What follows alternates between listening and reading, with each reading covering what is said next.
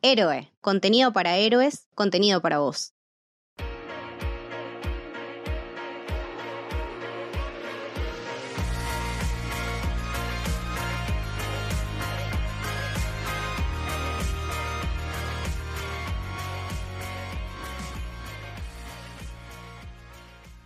Bienvenidos y bienvenidas al Camino del Héroe. Mi nombre es Lucas y estoy con Camito. Hola, ¿qué tal? Estoy con Leti. Hola. Estoy con Lucho. ¿Cómo les va? Y estoy con Mili. Buenas.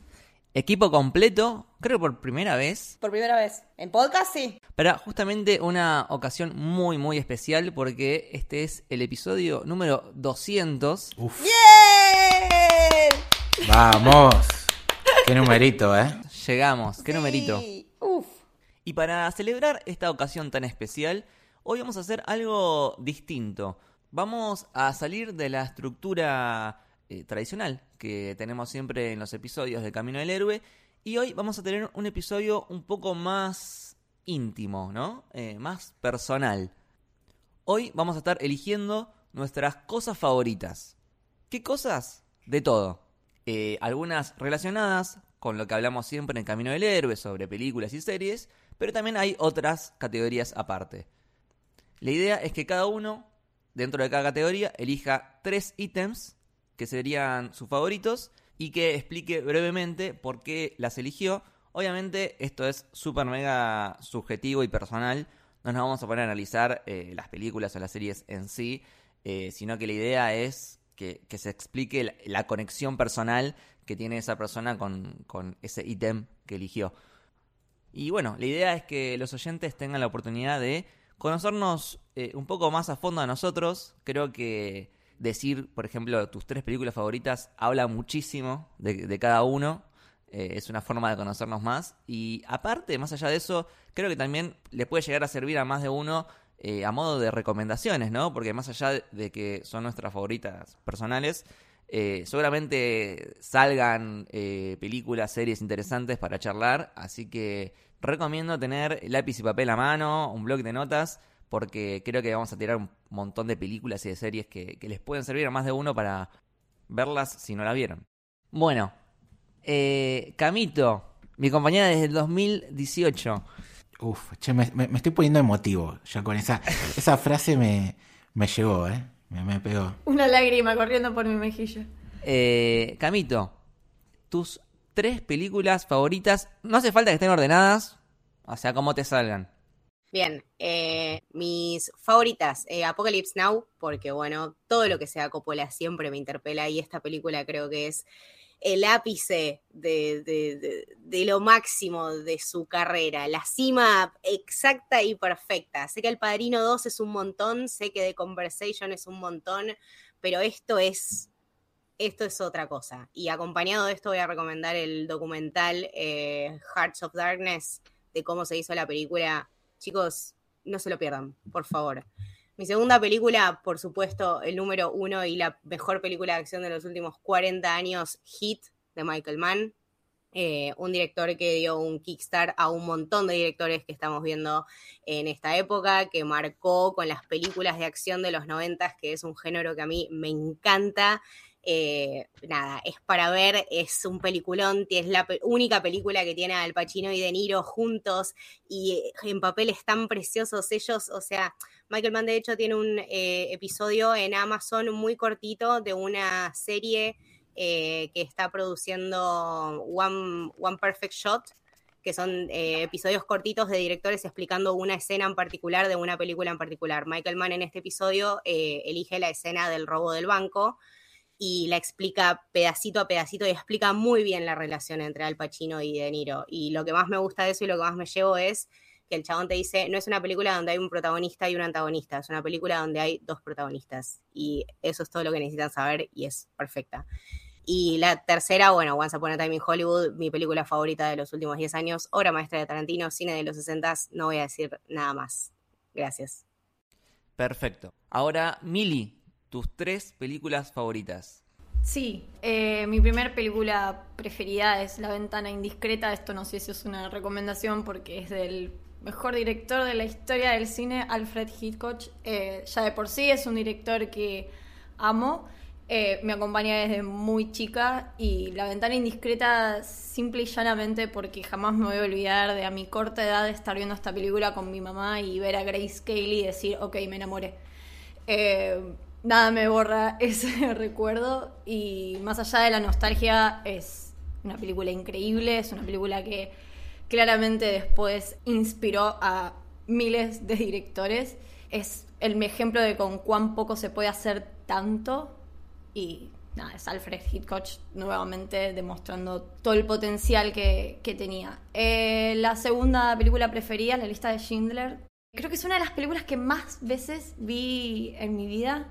Eh, la pude ver en cine, fue una experiencia hermosa cuando la volvieron a reestrenar en Cine Hoyt nada, es, es, precioso, está bien. después desencadenó una serie de obsesión por todos los documentales de la Segunda Guerra Mundial, pero me parece que tiene una visión muy interesante también, eh, bastante poco cliché, como que terminás conociendo un poco el día a día eh, en un campo de concentración y sin embargo logra que un montón de situaciones sean como cotidianas y hasta bellas. La escena del casamiento creo que es una de las más hermosas de, la película.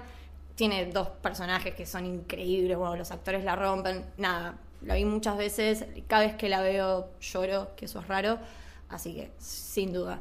La lista de Schindler. Mi tercera película, eh, bueno, en esto va a haber mucho oriental, obviamente, Memory of Murder de Bong Joon-ho. Estaba por poner Parasite, que Parasite la amo, la vi un montón de veces también, pero bueno, nada, Memories tiene como ese condimento emocional de también haber sido una de mis películas coreanas en ver y que me haya volado el bocho y en donde entré de lleno al cine oriental. Fue una de mis primeras puertas, así que le guardo mucho, mucho cariño. Voy a poner un bonus track porque no, lo, no sé si lo voy a hacer después. Lo siento, la tengo tatuada. El viaje de Chihiro es sin duda también una de mis películas preferidas de la vida. No podía por lo menos nombrarla, lo demás ya está, pero necesitaba decirlo. Hermoso, hermoso. Leti, ¿tus tres películas favoritas? Mis tres películas. La que más me interpeló en los últimos años fue Interstellar de Nolan. Porque aparte Nolan ahí se corrió absolutamente de todo lo que estaba haciendo. Yo ya lo admiraba como director y fue como que me pegó un bombazo. No me esperaba para nada lo que iba a ver en esa película. Pero Interstellar no podría ser mi favorita si yo no hubiera visto antes 2001 eh, Odisea del Espacio. Eh, que es una película que me marcó, fue un antes y un después para muchas cosas porque de hecho Kubrick es uno de mis directores favoritos, creo que para mí es el mejor director de todos los tiempos. Eh, después está Pulp Fiction, que fue durante años mi película favorita porque fue la que me abrió la puerta al amor por el cine.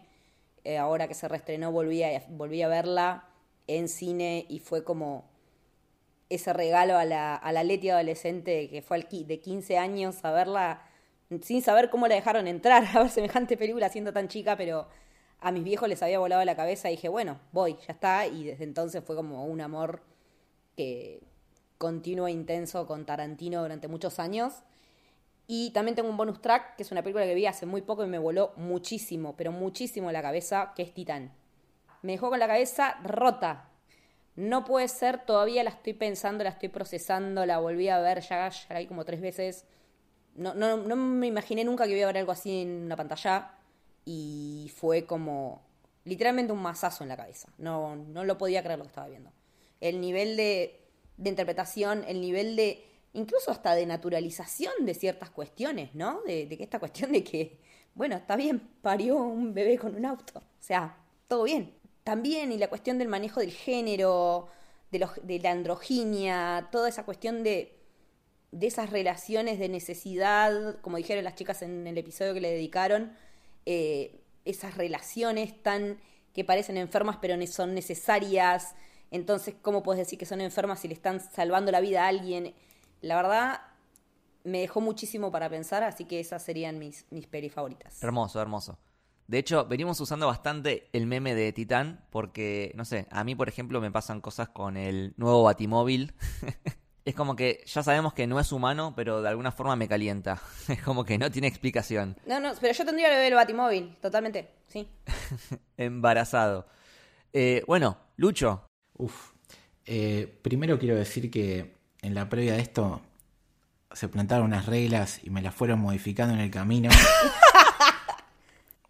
Y yo vengo acá a representar la honestidad de este grupo y, y cumplir a rajatabla el reglamento. Los trapitos al sol, los trapitos al sol. No, no, habla- hablando en serio, eh, lo que me gusta de este ejercicio que estamos haciendo y que un poco mis elecciones la pensé por ahí, es que yo sabía que todo lo que dijeran mis compañeros y mis compañeras iban a ser grandes películas e iba a estar de acuerdo. Entonces uno está tranquilo de que se abarca un montón de cosas que a uno le gusta. Eh, igualmente, a lo largo de todas mis elecciones voy a intentar cubrir muchas cosas que quiero destacar, que a veces no se suelen destacar en el mundo del cine, las series y demás. Pero bueno, ya, ya llegará el turno de eso. Eh, pensé que no iba a repetir cosas y ya en la primera categoría estoy repitiendo con alguien Yo sabía. que es con Millie y que es eh, la lista de Schindler.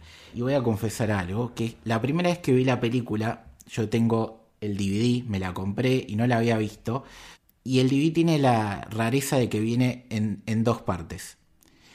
Y soy tan boludo que la empecé a ver por la segunda parte de la película. Es la mejor anécdota que vamos a contar en este episodio y vos Es ya la contaste. es Tipo, ya Es nada va a superar esta anécdota. La empecé a ver por la, por la segunda parte, y lo mejor de todo es que tiene totalmente sentido la película. Lo creo. lo voy a probar, de hecho. E- Es tan buena esta película que cuando me di cuenta de que fui un pelotudo, no me sentí tan pelotudo porque la película es tan buena que evita que la gente tonta como yo no la pueda disfrutar. Entonces, hoy Esto es una hermosa apreciación, o sea, wow, Lucho, es un gran descubrimiento, amigo, tipo, sí, no solamente un mi- mi- experimento. sí, no solamente mi idiotez, sino la calidad de Spielberg para hacer montaje de película. Obra maestra absoluta y más allá de eso, obviamente, pues la, la he visto mil veces, una de mis películas favoritas de todos los tiempos, eh, de uno de los mejores directores de la historia, sin dudas. Y me quedo con algo que dijo Milly, que es generar belleza en algo horrible. Y la verdad que eso no es para cualquiera. Y sobre todo sin caer en golpe bajo, sin caer en cliché, como también dijo Milly. Eh, nada, me parece sensacional y es una película que desde todos los puntos de vista es perfecta. Eh, después voy a pasar a otra que, bueno, siempre la, la destaco y, y no podía evitarlo, que es Casino. Eh, es una película que, nada, me- llega a mí todo lo que es mafia, quilombo, personajes que no son de una sola dirección, o sea, que son tridimensionales, que les pasan cosas que logras empatizar aún cuando se está mandando una cagada o cuando no, quizás no deberías. Eh, me encanta y Scorsese me parece un, un dios en este tipo de género y puede durar 5 horas esa película, 3, 4, que para mí siempre va a parecer que es corta. Y después la tercera elección, que sería la primera en este podio, quizás no sea la mejor película, pero es una película que me generó una sensación y creo que a muchas personas tan especial que nunca más o, o probablemente pase mucho tiempo en que ocurra algo así, que es Endgame, que para mí fue más que una película, sino que fue un evento literal. Y me quedo con la sensación de la felicidad que tenía la gente en una sala de cine y cómo vivió cada escena, cada momento, cómo lloró, cómo se rió, cómo eh, sintió la épica y creo que eso es algo muy difícil de hacer, sobre todo cuando es parte de un universo tan grande que tenés que unir tantas cosas, pero más allá de eso, cierro con eso, que me quedo con lo- el sentimiento que provocó en la gente y cómo marcó una generación entera de personas eh, que quizás no, no eran de ir al cine y gracias a esta película, a partir de ahora, quizás buscando un poco esto, eh, se metan en este arte tan hermoso que es el cine. Hermoso, hermoso. Aparte, el camino del héroe empezó como un camino de las películas de Marvel, así que está bueno que la hayamos nombrado dentro de esta categoría. Sí, se, se hubiese sentido extraño si no estaba, así que Sí, sí, sí. gracias, Lucho. Aparte fue la explicación perfecta y la justificación sí, sí, es, perfecta. es pasión, Exacto. ¿no? O sea, uno no puede cambiar de pasión. Eh, bueno, voy con mi top 3 de películas favoritas, que me di cuenta cuando ustedes hablaban que el mío tiene como algo de cada uno de ustedes.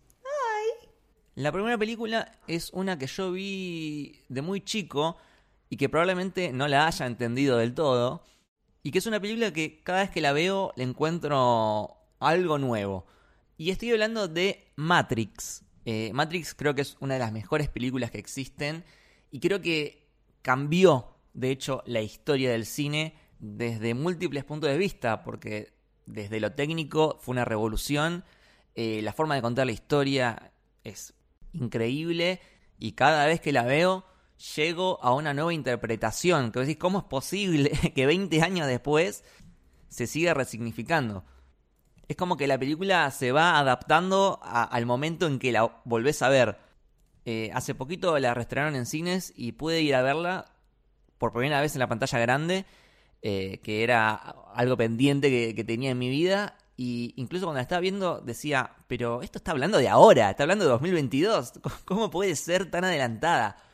Y también es una película que la considero un, pilar en lo que es eh, mi gusto por el cine, porque cuando la vi por primera vez es como que me pateó la estantería, en el sentido de que para mí antes, cuando era chiquito, el cine era, bueno, eh, entretenimiento nada más. Y con Matrix es como que llegó algo nuevo, que es el hecho de ir a internet a ver qué es lo que opinan los demás, a ver si tienen otra interpretación diferente, eh, a estudiar el mensaje, la simbología, los paralelismos y poder charlarla con otra persona porque a cada persona tiene su interpretación y la interpela de forma diferente. Eh, podés relacionarla con la religión, podés relacionarla con el capitalismo, podés eh, relacionarla como si fuera una alegoría de una persona trans, podés relacionarla con el ambientalismo y cómo el ser humano está haciendo mierda al planeta. Incluso puedes verlo como una historia de amor o como una historia sobre el destino versus el libre albedrío. Un montón de interpretaciones puedes hacerle. Eh, incluso me acuerdo cuando era chico de debatir con un compañero del colegio en un recreo, porque él decía que eh, Neo era el virus y el agente Smith era el antivirus, y yo decía que el agente Smith era el virus y que Neo era el antivirus, y después te das cuenta con el tiempo que los dos teníamos razón, depende de cómo lo veas. Es una película maravillosa. Eh, bueno, mi segunda película favorita es también de Quentin Tarantino. Ya dijeron dos de Quentin Tarantino, pero no dijeron esta, que es Kill Bill, que debe ser la película que más veces vi. Eh, yo me acuerdo que iba al videoclub y claro, tenía que verla la mayor cantidad de veces para aprovechar antes de devolverla y la veía todos los días. Y después la alquilaba de vuelta a la semana siguiente. Eh, no, un sacado, un sacado. Eh, Pulp Fiction también me encanta, pero elijo a Kill Bill como mi favorita. Y la última película que quiero mencionar es una bastante nueva, pero que se robó absolutamente mi corazón, que es Spider-Man Into the Spider-Verse. No podía faltar. Y elijo esta película por muchísimos motivos. Uno es, por ejemplo, para reivindicar a la animación, que es un formato que muchos lo dejan de lado o lo menosprecian o que dicen que es para chicos y nada más, eh, cuando en realidad recuerden que la animación no es un género, sino que es un medio para contar una historia que lleva muchísimo trabajo, mucho más que live action y que incluso no tiene límites, porque cuando hacemos algo en animación no existe ningún techo, hay cosas que no se pueden hacer en live action, pero en animación podemos hacer lo que queramos, no tiene límite alguno. Y esta película es el mejor ejemplo porque incluso Spider-Man No Way Home, que a mí me encanta y que es por ahí el intento más cercano de replicar lo de Into the Spider-Verse, creo que no llega a hacer lo que fue esa película. Otro de los motivos por lo que elijo esta película está relacionado a algo que ya dijo Lucho, que es eh, para englobar este amor que siento por Marvel y, las películas de superhéroes en general. Eh, tranquilamente podría haber elegido The Dark Knight o, Spider-Man 1 o 2 de Sam Raimi o Avengers. Elijo Into the Spider-Verse también de una forma para representar a toda a todo ese grupo de películas que tanto me apasionan y tanto me gusta charlarlas con, con ustedes, con la gente del Discord, en los streams. Es algo que llevo definitivamente en mi corazón. Y por último, relacionado más o menos con eso, es el tema de, del amor a los cómics, porque me parece que Spider-Man Into Spider-Verse es la película que mejor capta la esencia de las historietas y, la lleva a, a, un formato cinematográfico que estás viendo una película, pero al mismo tiempo decís, che, también estoy dentro de un cómic. Así que bueno, esos son Eh, mis motivos, perdón que me pongo muy intenso cuando hablo de, de Into the Spider-Verse, pero bueno, es, Me encanta, me encanta. Pero para eso estamos acá, amigo. me parece una película perfecta. no le cambiaría absolutamente nada. Me parece un- una joya del cine y que debería ponerse en un cuadrito, en loop, en un museo, porque me parece que pertenece a la historia cultural de la humanidad. Así que bueno, terminamos con la categoría de películas. Eh, estaba pensando de las que dijimos, hay varias que tienen episodio en el Camino del Héroe, eh, Once Upon a Time in Hollywood, Pulp Fiction, Matrix, eh, Endgame, Spider-Man to Spider-Verse, Kill Bill y Interstellar tiene en Testigos Memento. Así que bueno, hay varias. Ojalá podamos tener todas un episodio en camino. Eh, queda como objetivo futuro. Y ahora vamos a pasar con la categoría de series. Y empieza Mili, tus tres series favoritas. Remil que represento esta categoría, ¿no? Porque, nada, sin- mentira. Sinceramente me costó un montón porque vi muy pocas en mi vida. Como que no, no me acordaba, no me acordaba de ninguna. Pero bueno, no hay ningún anime. O sea, bien, me esforcé, hice la tarea y elegí bien.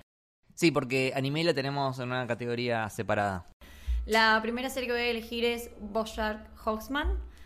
Es animada, pero no es anime. ¡Pará! Y aparte es el episodio 100. Es verdad, es el episodio 100. Excelente conexión. ¡Ey! ¡Ey! Ojo. ¡Multiverso! ojo.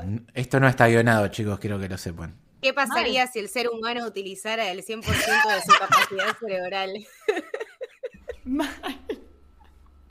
Eh, realmente la vi muchas veces y es raro que yo vuelva a ver una serie, pero hay capítulos de Bojack que vi realmente muchas veces. El capítulo de Diane yendo a Vietnam, tipo los diálogos finales casi que me los sabía de memoria.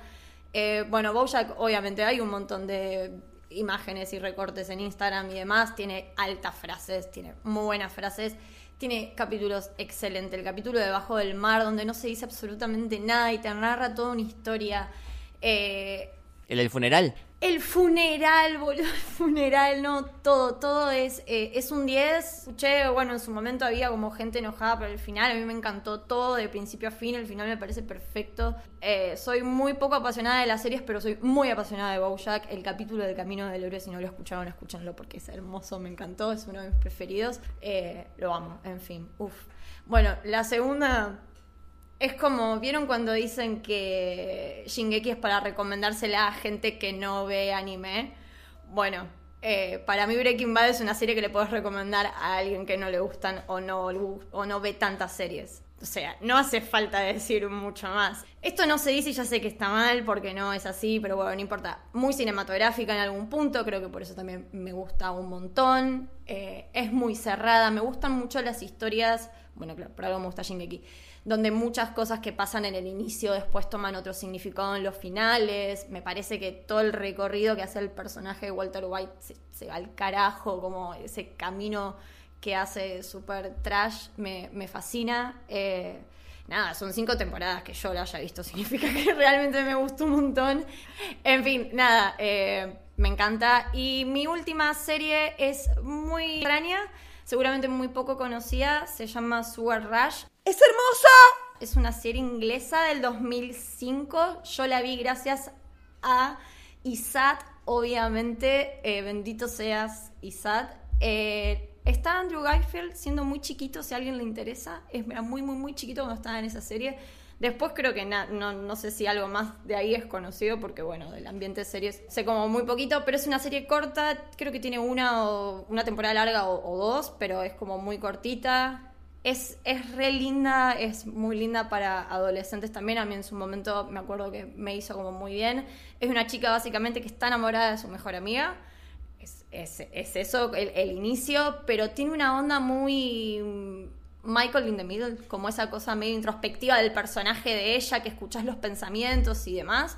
Eh, nada, y es re cortita. Y aparte, ambientada en la playa, en Bristol. Sí, es, es, es buenísima. Nada, así que esas son mis tres series favoritas.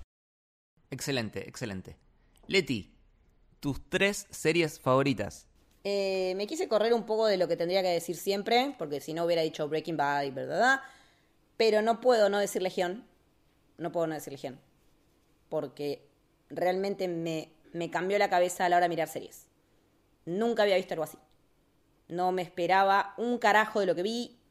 Sabía que venía del mundo de los mutantes, ya me había visto todas las películas de los mutantes, pero no me esperaba algo como eso, un viaje tan... in- No es introspectivo, es un viaje a la mente de alguien que está roto, y no solamente roto porque es un mutante que tiene un poder que lo pasa por encima, sino porque es esquizofrénico. Entonces, todo lo que él vive y todo lo que él se plantea, lo que él aspira es a ser una buena persona, que se lo considere una buena persona digna de ser amada. Básicamente lo que el personaje principal de Legión quiere es eso. Pero ¿cómo haces cuando tenés un montón de voces gritando en tu cabeza, cuando el exterior te, te institucionaliza por eso mismo, cuando además después resulta que no sos vos solo conviviendo en tu cabeza, sino que además de tu propia fractura tenés a alguien intruso, y te hace repensar hasta la manera en la que te- concebimos el mundo, de qué pasa si lo que conocemos como, por ejemplo, como conceptos de rojo y verde los diéramos vuelta. ¿Y qué pasa si lo que conocemos como bueno o malo lo diéramos vuelta? Y que todo eso viene de una idea preconcebida, de un huevo, que es una idea, y que crece para el lado que le toca. Puede llegar a ser pollito, puede llegar a ser comido por alguien. Básicamente es un viaje de descubrimiento de una persona para ver qué tipo de persona es, ante qué situaciones, pero todo muy lisérgico, muy volado, muy X-Men, con gente con poderes todo el tiempo, porque eso es omnipresente. Se dice la palabra mutante, porque no es de Marvel Studios, es de Marvel, lo que era Marvel Televisión, era una serie de FX. Está cerrada completa en Netflix, en Star. Si les está gustando Moon Knight, vean Legión, porque es definitivamente de ese palo. Mi segunda serie se llama Dispatches from Elsewhere, es una serie del 2020 eh, que adapta un documental sobre esos tipos de juegos del, como si fueran búsquedas del tesoro urbanas. Te conectas con gente y tenés que ir descubriendo pistas, encontrando cosas en una ciudad. Pero de lo que habla en realidad es de las relaciones humanas. Entonces, de que estamos solos. ¿Y qué pasa cuando a través de un juego como este nos empezamos a relacionar con personas que no conocemos? ¿Y cómo empezamos a sentirnos menos solos? O encontrar gente que pensamos que no nos va a aceptar como somos y realmente nos acepta. O no le importa que seas una persona trans o que seas una persona que trabaja abu- aburrida en una oficina. O que seas un multimillonario obsesionado con este tipo de juegos. El nivel de adaptación de esta historia que hizo Jason Segel es de una humanidad que yo digo que es un regalo que uno se hace ver esta serie, porque hace bien al alma, es sanadora. La vi en un momento que necesitaba ser sanada y la serie me ayudó un montón a sanar. Muy cortita, está en Amazon Prime. Creo que son 8, 9 episodios, no más. Realmente es una belleza, no solo la historia, sino a nivel visual. Te interpela por todos lados y llorás de tristeza, de felicidad todo el tiempo, porque la verdad que es de un nivel humano que muy pocas veces vi en televisión. La tercera ya se va para todo el otro lado que nada que ver, que se llama Bron Broen. Es una serie que básicamente de la cual se hicieron como 500 remake, pero es sueco-danesa y es un policial. Es una. un- de repente aparece un cuerpo eh, en un puente, mitad en el puente que une Suecia y Dinamarca. La mitad del cuerpo está en un país, la mitad del cuerpo está en otro, entonces tienen que participar ambos países. La investigadora que viene por Suecia es una mujer con Asperger. Y el investigador que viene por el lado de, Dinamarca es un tipo súper eh, así abierto, que tiene esposa, hijos, mujeriego. Entonces la relación entre ellos, a raíz de resolver el caso, se va desarrollando, pero es muy oscura, es muy intensa, es de cuando todavía las series nórdicas no estaban de moda como se pusieron después.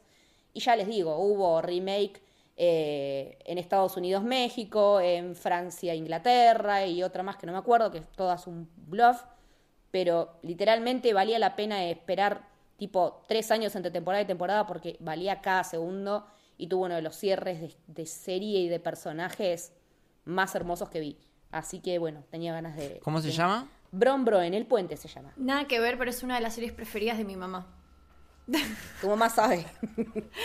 Mi mamá ve muchas series, y es una de sus preferidas. Bien, siguiente, Lucho. ¿Tus tres series favoritas? Uf, este, este era un- uno de los más complicados. Aparte, mientras estoy escuchando a, ustedes hablar, se me vienen un montón de series que dije, qué boludo, ¿por qué no puse esta serie? Pero bueno, voy a bancar eh, mi elección inicial porque por algo habrá sido.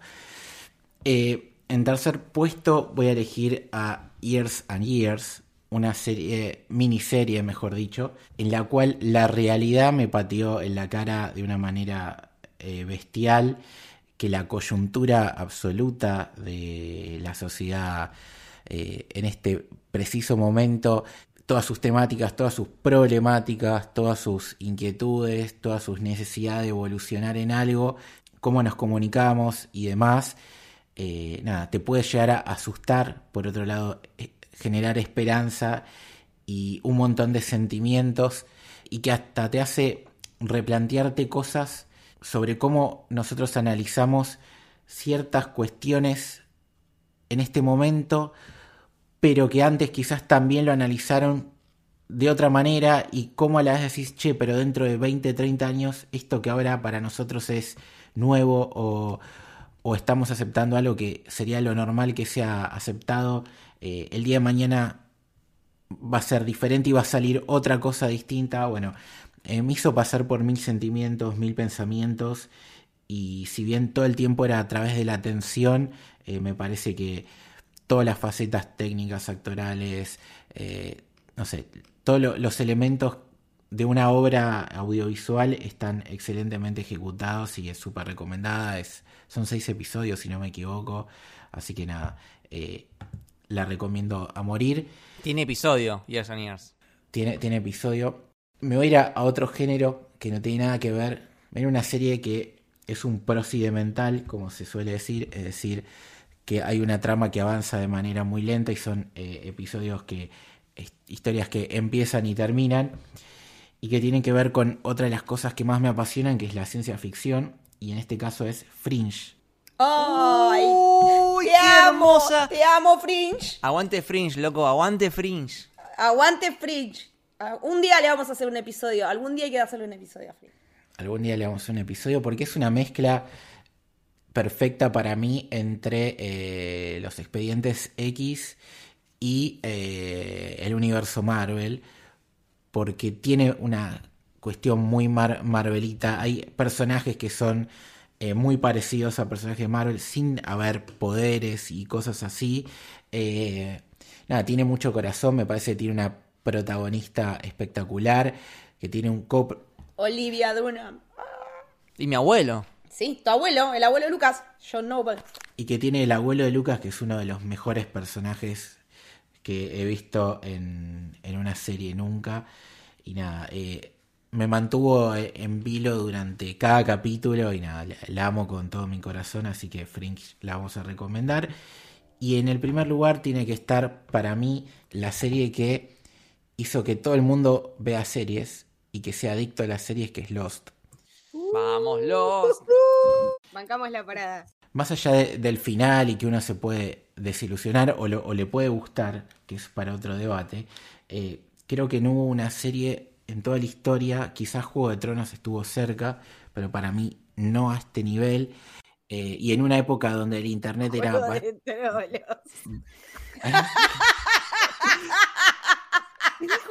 Juego de Tronos. Juego de Tronos.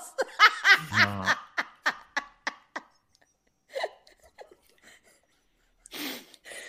No pensé que lo había dicho. Lo pensé ¿Cómo lo que dije. no? ¿Cómo? Lo pensé. Lo dijiste, boluda. Hablando de demencias. Boludo, se salió del alma. Eso. No.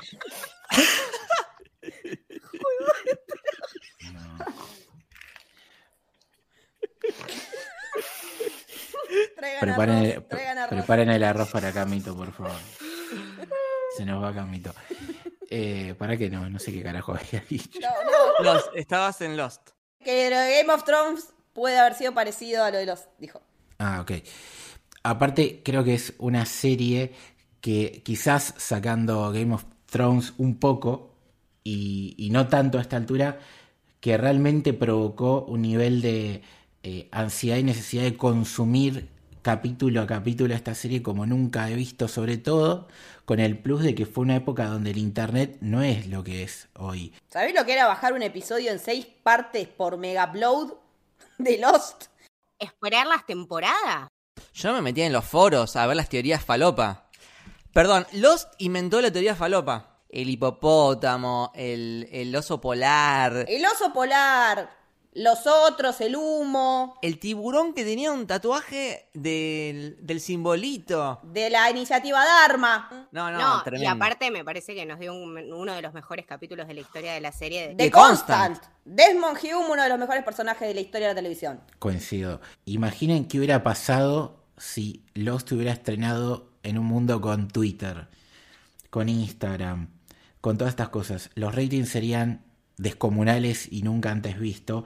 Eh, y lo hizo antes de que exista todo eso. Y por culpa de estas series que hoy en día creo que la industria de la televisión y las series está en su mejor momento eh, en toda la historia y, tiene- y ganó un respeto tremendo eh, que antes no lo tenía, me parece. Así que nada, los tiene que estar ahí y aparte yo soy de los que bancan el final. Yo también me al final, ¿eh? Yo también banco el final. Banco al final. Yo no. Hay de todo, hay de todo.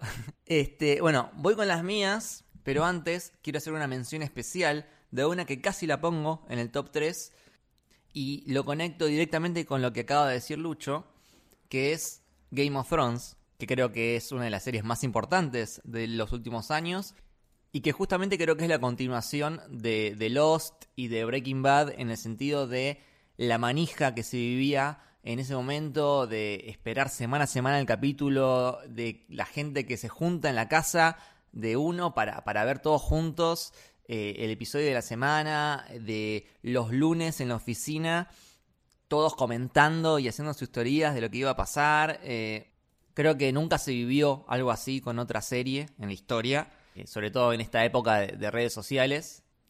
Y a nivel conversación fue como una cosa inigualable. Cada episodio nuevo que salía era un récord de audiencia, de hashtag, de todo, de memes. Y es justo lo, lo que decía Lucho hace un rato con Avengers Endgame. Creo que se vive como un evento masivo eh, en el que todos estamos viendo y todos estamos conversando lo mismo en el mismo momento en todas partes del mundo. Y a mí me encanta eso, me encanta. Totalmente. Así que, Totalmente. nada, quería mencionarla para que forme parte también de, de esta categoría. Y realmente recomiendo un rewatch desde cero de Game of Thrones, porque muchos se quedaron con el final. Eh, yo soy de los que piensan que el final puede ser bueno o malo, pero realmente me chupo un huevo si todo el viaje previo es buenísimo y de una calidad altísima. Así que no se queden con el final, véanla de vuelta porque es un viaje tremendo. Bueno, y ahora sí, mi top 3 de series favoritas. Mi serie favorita, sin lugar a dudas, es The Office. Es una serie que me parece tan perfecta escrita, tan perfecta actuada. Los personajes, cada uno es un mundo aparte. Creo que es la serie que más me hace reír, sin lugar a dudas, a, nivel de llorar de risa. Pero también es una serie que te puede hacer llorar. Hay determinados capítulos, determinadas escenas que se te quedan en el corazón ahí eh, para siempre. Eh, y bueno, nada, mucha gente ha visto The Office, creo que no hay mucho más para agregar. Capítulo favorito.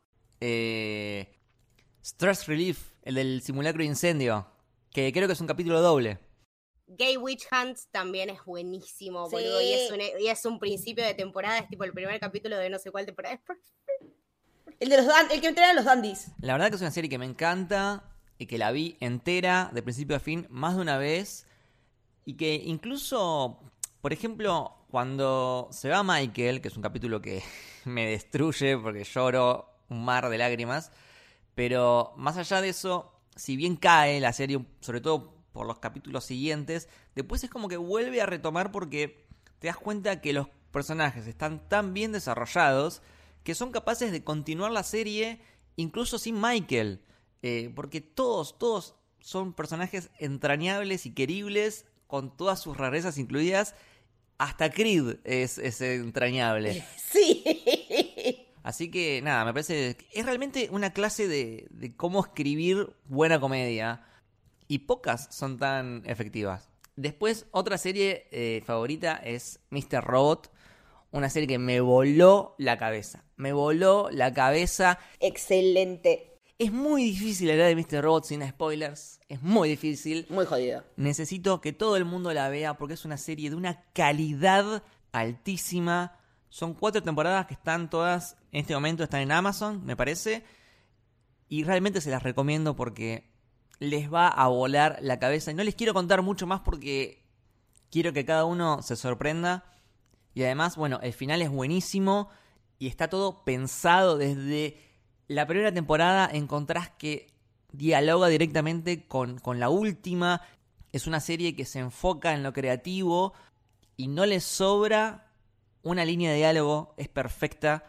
No es una serie que busque estirarse infinitamente, sino que eh, Sam Esmail en cuatro temporadas resuelve todo y tiene todo pensado hasta el mínimo detalle. Eh, aparte es muy creativa desde el punto de vista técnico porque tiene episodios como especiales. Eh, tenemos un episodio que es todo en pleno de secuencia, de principio a fin. Tenemos un episodio... El episodio obra teatro. Sí, tenemos uno que es una obra teatro. Otro que no tiene diálogos. Y no te das cuenta que no tiene diálogos hasta que termina. Y decís, o sea, chabón, me, me, tuviste al borde de la silla y no hubo ni un fucking diálogo. Eh, todos los personajes son súper interesantes, pero quiero destacar sobre todo a Rami Malek, que acá demuestra que es un actorazo. Eh, por favor, véanla porque es espectacular. Y la tercera serie que quiero mencionar es una serie argentina y no tiene nada que envidiarle a las mejores producciones internacionales. Estoy hablando de Los Simuladores, una obra maestra de Damián Cifrón. Por favor, o sea, el, nivel de guion es la perfección. Es la perfección. ¿Entendés que estamos todos enamorados de Santos y Santos no es real? Chicos, Santos no pensó esas cosas y nosotros tenemos 84 años y 60 de aportes y seguimos pensando en el personaje ficticio como real. Es increíble. Sí, sí, es una serie que habla de, de la historia argentina, de la cultura argentina, de cómo es el argentino en sí. Nos retrata. De pies a cabeza. Nuestra idiosincrasia. Y las resoluciones de los episodios, de los planes, los simulacros. Decís, ¿cómo, cómo se te ocurrió esto? Sos un genio. Eh, así que bueno, si quieren escuchar más de los simuladores, tenemos un episodio hermosísimo, hermosísimo eh, en Camino del Héroe, que hasta llegó, lo escuchó Federico Delía y bueno, nos felicitó todo. Recopado súper contentos eh, con ese episodio. no dábamos más ese día. Sí, tremendo. Aparte nos mandamos un acting ahí. Eh, eh, está bueno, está bueno, está bueno. Hubo guion, todo. Sí, sí, sí, sí. bueno, esas son mis tres series. ¿Quién queda? Camito. tus tres series favoritas, Camito. Mis tres series favoritas, bien, me pasaron un montón de cosas entre todas las cosas que ustedes dijeron y como que me pasó lo mismo que a Lucho, se me ocurrieron mil otras, pero bueno, voy a quedarme con mis tres y voy a hacer unas menciones especiales, dos pero muy cortitas. Eh, bueno, yo soy una persona que mira muchas eh, comedias, me encantan, me parece que es un relief eh, excelente, exquisito, soy muy aficionada de las comedias noventas, early 2000, me parece que tienen un concepto muy claro de lo que es el humor y particularmente del humor que me gusta. La mejor serie de comedia para mí es Seinfeld y es mi número uno. Eh, me parece que además de la comedia, eh, Larry David describe al ser humano en particular de una manera impresionante, o sea, es una serie donde no empatizas en ningún momento con ninguno de los personajes y a la vez te ves tan reflejado en ciertas cosas que te da un poco de cringe. Eh, me encantan esas series que son graciosas e incómodas. Me encanta de la manera en la que se va desarrollando a lo largo de todas sus temporadas. Recomiendo muchísimo, sobre todo la temporada 3, para mí es excelente y suprema. La 4 también es muy buena. El final, chicos, es insuperable. Son eh, temporadas que se mantuvieron en, en su ritmo de comedia y hay personas importantes, guionistas importantes, productores que se fueron y la gente y, la comedia siguió avanzando y siguió rompiendo los pisos que tenía eh, la sitcom, que ya venía siendo un género complicado por, por excelencia, o sea, en, los ochentas como que estuvo un, un uprise, pero este tipo de comedia en sí era muy difícil. Entonces, lograr este impacto, generar algo nuevo. Eh, hay una foto yo a mí, particularmente disfruto mucho de la fotografía. Hay una foto eh, muy, no sé, impactante que es la gente entera reunida en Times Square, Times Square con una pantalla gigante pasando el último episodio de Seinfeld. Eh, y para mí eso es lo que resume todo. Es un momento en la historia de la comedia que marcó muchas otras que, que vinieron atrás y tiene personajes que son perfectos para mí y Lane Benes es eh, lejos el mejor personaje femenino de, la comedia escrito. Eh, también ella en VIP triunfa, Julia es una comediante excelente, es una actriz perfecta, así que nada, tiene todo para destacar, todo, todo, todo. Y Larry David por siempre. Mi segunda eh, serie favorita que tiene episodio en Camino del Héroe es Los Soprano. para mí es una serie que me marcó por siempre y que creo que también marcó eh, las series dramáticas por excelencia, sobre todo lo que tiene que ver con, la próxima serie que, voy a mencionar. Eh, es un viaje muy muy intenso, te lleva no solamente eh, en la mafia, pero a ver, no es una mafia elegante, no es una mafia como la de Scorsese, ¿entendés? Con lujos y con cosas y con es, una mafia en Nueva Jersey, ya te lo muestra desde el principio, desde el opening. Tony Soprano es un personaje impresionante, o sea, ya el concepto de un mafioso que va a terapia porque tiene ansiedad, estamos hablando de ansiedad en los late 90s, early 2000s, todo muy difícil.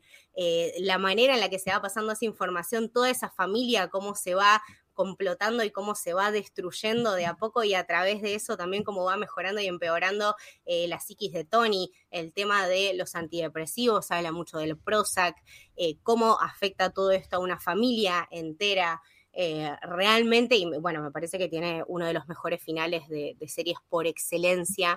El viaje que hace Tony Soprano es perfecto un guion impresionante, una cinematografía que me pasa lo mismo que le pasaba a Milly con, con, Breaking Bad, que vos decís, esto es algo que lo vería en el cine, bueno, Los Sopranos es algo que realmente la gente merecería ver en cine.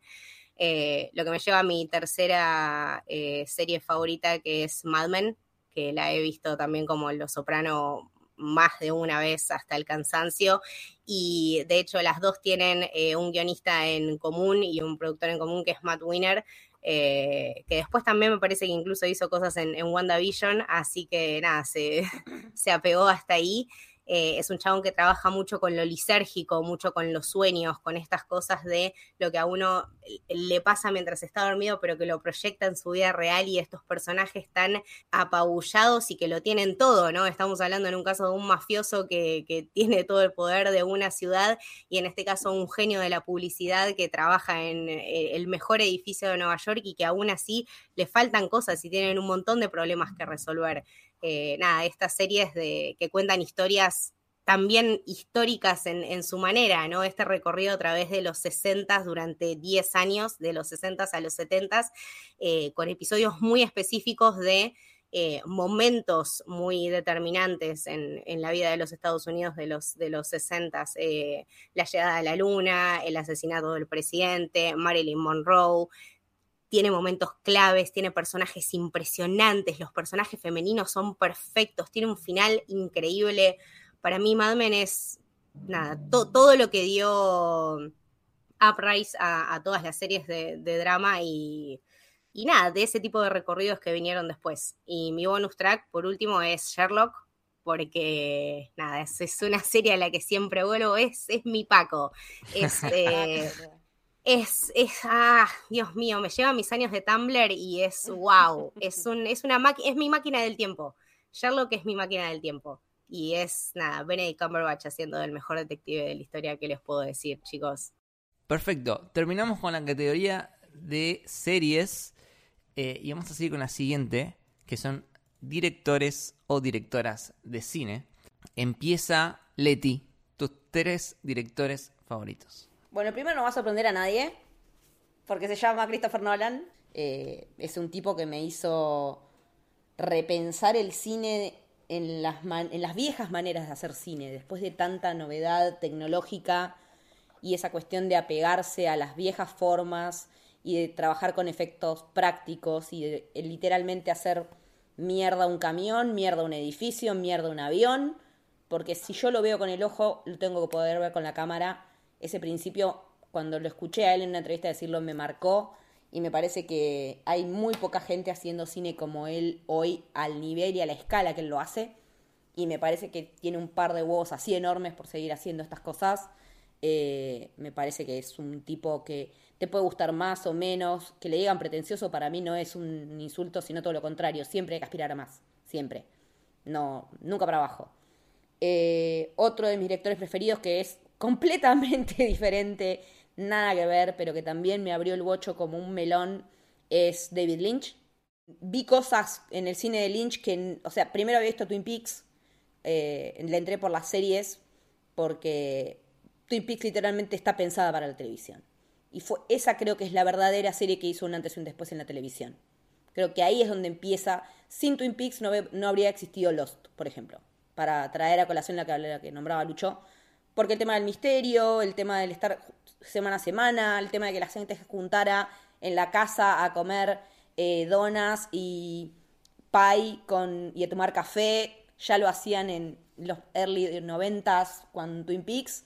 Eh, que bueno, nada, nadie se bancaba no saber quién había matado a Laura Palmer, entonces la gente demandaba, mandaba cartas al canal para saber quién había sido, quién había sido, y bueno, la segunda temporada termina con Lynch participando mucho menos, pero bueno, eh, a raíz de esa serie empecé a ver todas sus películas eh, y es un flash porque hay un montón de cosas que no sabes qué mierda son, no entendés un carajo. ¿Y por qué hay que entender todo? Eso es lo que me, enseñó Lynch. No tengo por qué entender todo. Elaborate on that. No. Claro. Exactamente, no tengo por qué entender todo.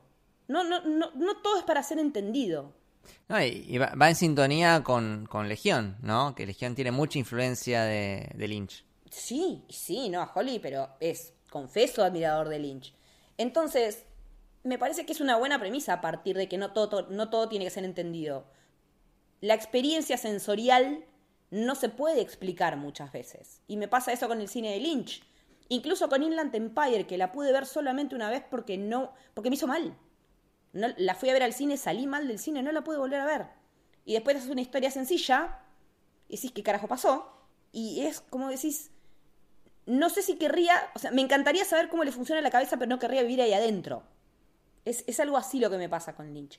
Y que al día de hoy, si haya traído en el 2017 de vuelta a Twin Peaks y que se siga hablando de él y de que tenga que salir a desmentir que va a estrenar una película en Cannes. O sea, la vigencia que sigue teniendo, la influencia que es para muchísimos de los cineastas actuales, para la gente que está trabajando en televisión actual, la verdad que es un tipo que no hay, no hay alguien como él en la industria, no hay alguien que tenga ese nivel y a lo sumo me parece que que marcó una escuela y marcó un camino, y hay gente que tiene mucha influencia, pero creo que fue el uno en un montón de cuestiones. Y mm, bueno, y quiero mencionar también al que ya me nombré hoy a raíz de 2001, a Kubrick, porque fue como ser chica y empezar a ver sus películas y decir, ¿qué estoy viendo? No puede ser. que Realmente se podía hacer esto en esa época, con esos recursos. Eh, con una vastedad de temas y un recorrido tan amplio de tantas por tantas cuestiones. No hay una película que no me interpele de Kubrick. Eh, no hay una película que no me que no haya visto un montón de veces porque todas son impresionantes. Eh, hasta me banqué a Tom Cruise en ojos bien cerrados porque no lo puedo ni ver y lo vi ahí y fue como, puedes hacer funcionar lo que sea, chabón. Sos un capo, sos un capo. ¿Qué querés que te diga? Y me, me, da mucha pena que, no podamos tener más cosas de él, porque ya no está, pero... Pa, o sea, ves el resplandor. ¿Y qué, qué, haces después de el resplandor? ¿Qué, qué, ¿Cómo seguís viendo cine después de eso? Es un antes y un después el tipo. Así me, marcó de esa manera. También otro que, que, es gran influencia, en Legión mismo también, porque hay un capítulo que es básicamente la naranja mecánica, eh, el hospital psiquiátrico se llama Clockworks, o sea, dale. Bueno, nada, eso, esos son mis, mis directores. Y una mención especial para Paul Thomas Anderson. Uf, bien, bien. Eh, hoy con las mías, eh, tengo que decir que me costó mucho este. tengo como una lista de, de 10, pero bueno, voy a, voy a intentar seleccionar tres y rezar eh, ah, Malena, rezar, rezar porque ustedes digan los que tengo anotado acá y no voy a decir. Igual, o sea, no se los voy a decir, lo tiene, que salir de casualidad. Vamos a ver, a ver qué pasa. Em, bien, eh, el primero que quiero mencionar es el señor Quentin Tarantino, eh, que yo creo que e, es la definición de director de cine. O sea, buscas director de cine de diccionario y te aparece la cara de Quentin Tarantino eh, hasta la persona menos cinéfila sabe quién es Quentin Tarantino. Eh, me, ha pasado de por ahí charlar con alguien que por ahí no está tan metido en el mundo del cine y por ahí mencionás a Kubrick o mencionás a Hitchcock y no tienen idea de quién estás hablando, pero decís Quentin Tarantino y, ahí es como, ah, sí, Quentin Tarantino. El tipo es sinónimo de cine, es sinónimo de contar una historia y, y de cómo la contás porque solamente Quentin Tarantino puede hacer que una conversación random sobre hamburguesas o pies sea totalmente interesante. Y aparte, eh, el cine de Tarantino es, como muy especial porque de alguna forma es la mezcla perfecta, porque viste que siempre está esta pelea entre el cine mainstream contra el cine arte, contra el cine blockbuster, contra el cine de culto, contra el cine clásico. Y de alguna forma Tarantino está en el medio de todo eso y las películas de Tarantino son al mismo tiempo cine arte y cine mainstream popular, porque todo el mundo va a ver la película de Tarantino y cada vez que sale una nueva se para el mundo y es como, bueno, vamos a ver la nueva película de Tarantino. Y cuando vas es como, es un ritual, es, es un momento de, comunión con el cine. Eh, así que para mí es eso, Tarantino igual cine. Eh, el siguiente que voy a mencionar es mi marido, Taika Waititi, un director, digamos, de la nueva camada, si se quiere, que para mí es de los mejores en la actualidad y que verdaderamente amo su forma de, hacer cine, de contar sus historias. Eh, la forma de ser de él personal es, un, realmente es un personaje, eh, es un tipo que tiene mucho estilo, que tiene mucha personalidad, algunos lo aman, otros lo odian, pero sin lugar a dudas, es un, es un distinto. Eh, y eso se ve reflejado en sus películas. Tenemos eh, What We Do in the Shadows, que es un documentary súper gracioso. Tenemos eh, Thor Ragnarok, que es la película que revivió al personaje de Thor y le dio un aire fresco y, disruptivo que se transformó en una de mis favoritas del MCU.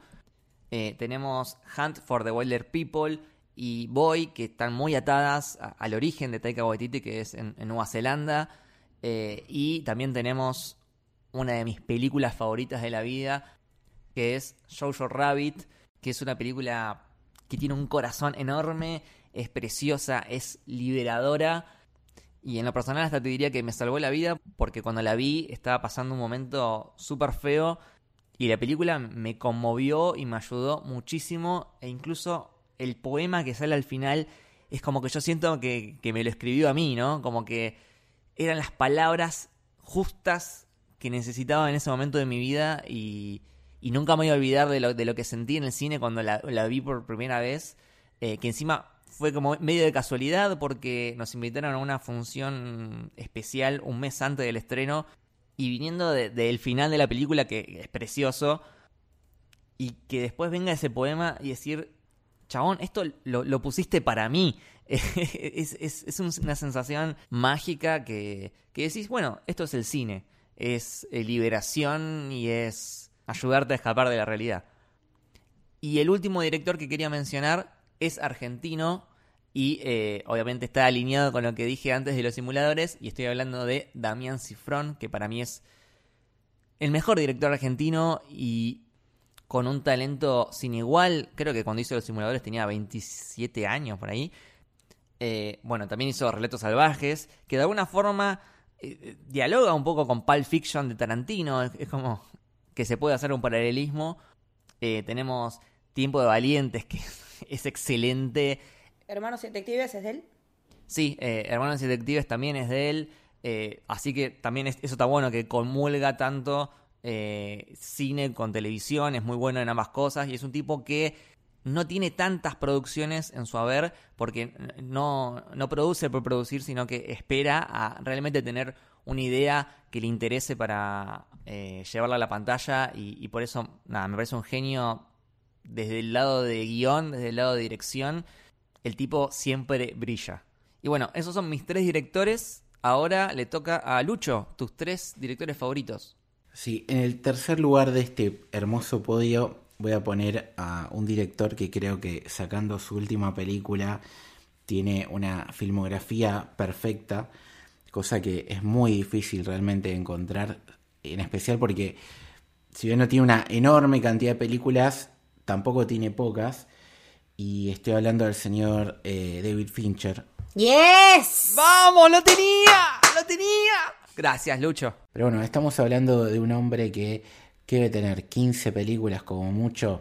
Y dentro de esas 15 películas está El Club de la Pelea, eh, Zodíaco. Seven. Chicos, Seven es una obra maestra. La chica, la chica del dragón dragón tatuado. Chicos, por Dios. La chica del dragón tatuado. Gone Girl. Gone Girl.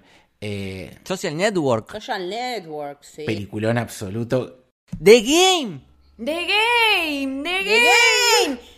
¡Qué peliculón de! Te amamos, David Fincher. La habitación del pánico, hasta Alien 3. eh, Alien me 3 gusta. me gusta, boludo. Eh, sí, yo creo que es el rey absoluto, por lo menos del cine más moderno, porque creo que de los clásicos sería Hitchcock, eh, del manejo del ten- de la tensión y del suspenso. ¿no? Es el, el número uno absoluto eh, de la modernidad en ese rubro. Creo que las películas que mencionamos son los ejemplos eh, perfectos para graficar eso. Y es inevitable que esté este señor acá. Así que bueno, lo vacamos porque aparte, más allá de las películas y más allá de Mank, eh, sus intervenciones en, en la televisión a nivel creativo también suelen Sí. ser muy buenos. House of Cards, My Hunter. ¿Los de San Robots no, están, no está también el metido? Me parece que está en la producción. Bueno, entonces estamos hablando de tres productos eh, de excelente calidad. Así que nada, no podía no mencionar al gigantesco David Fincher. Y aparte, eh, es un tipo que mm, sabe muy bien adaptar libros. Si te pones a pensar, Gone Girl, El Club de la Pelea, Benjamin Button, eh, La Chica del Dragón Tatuado.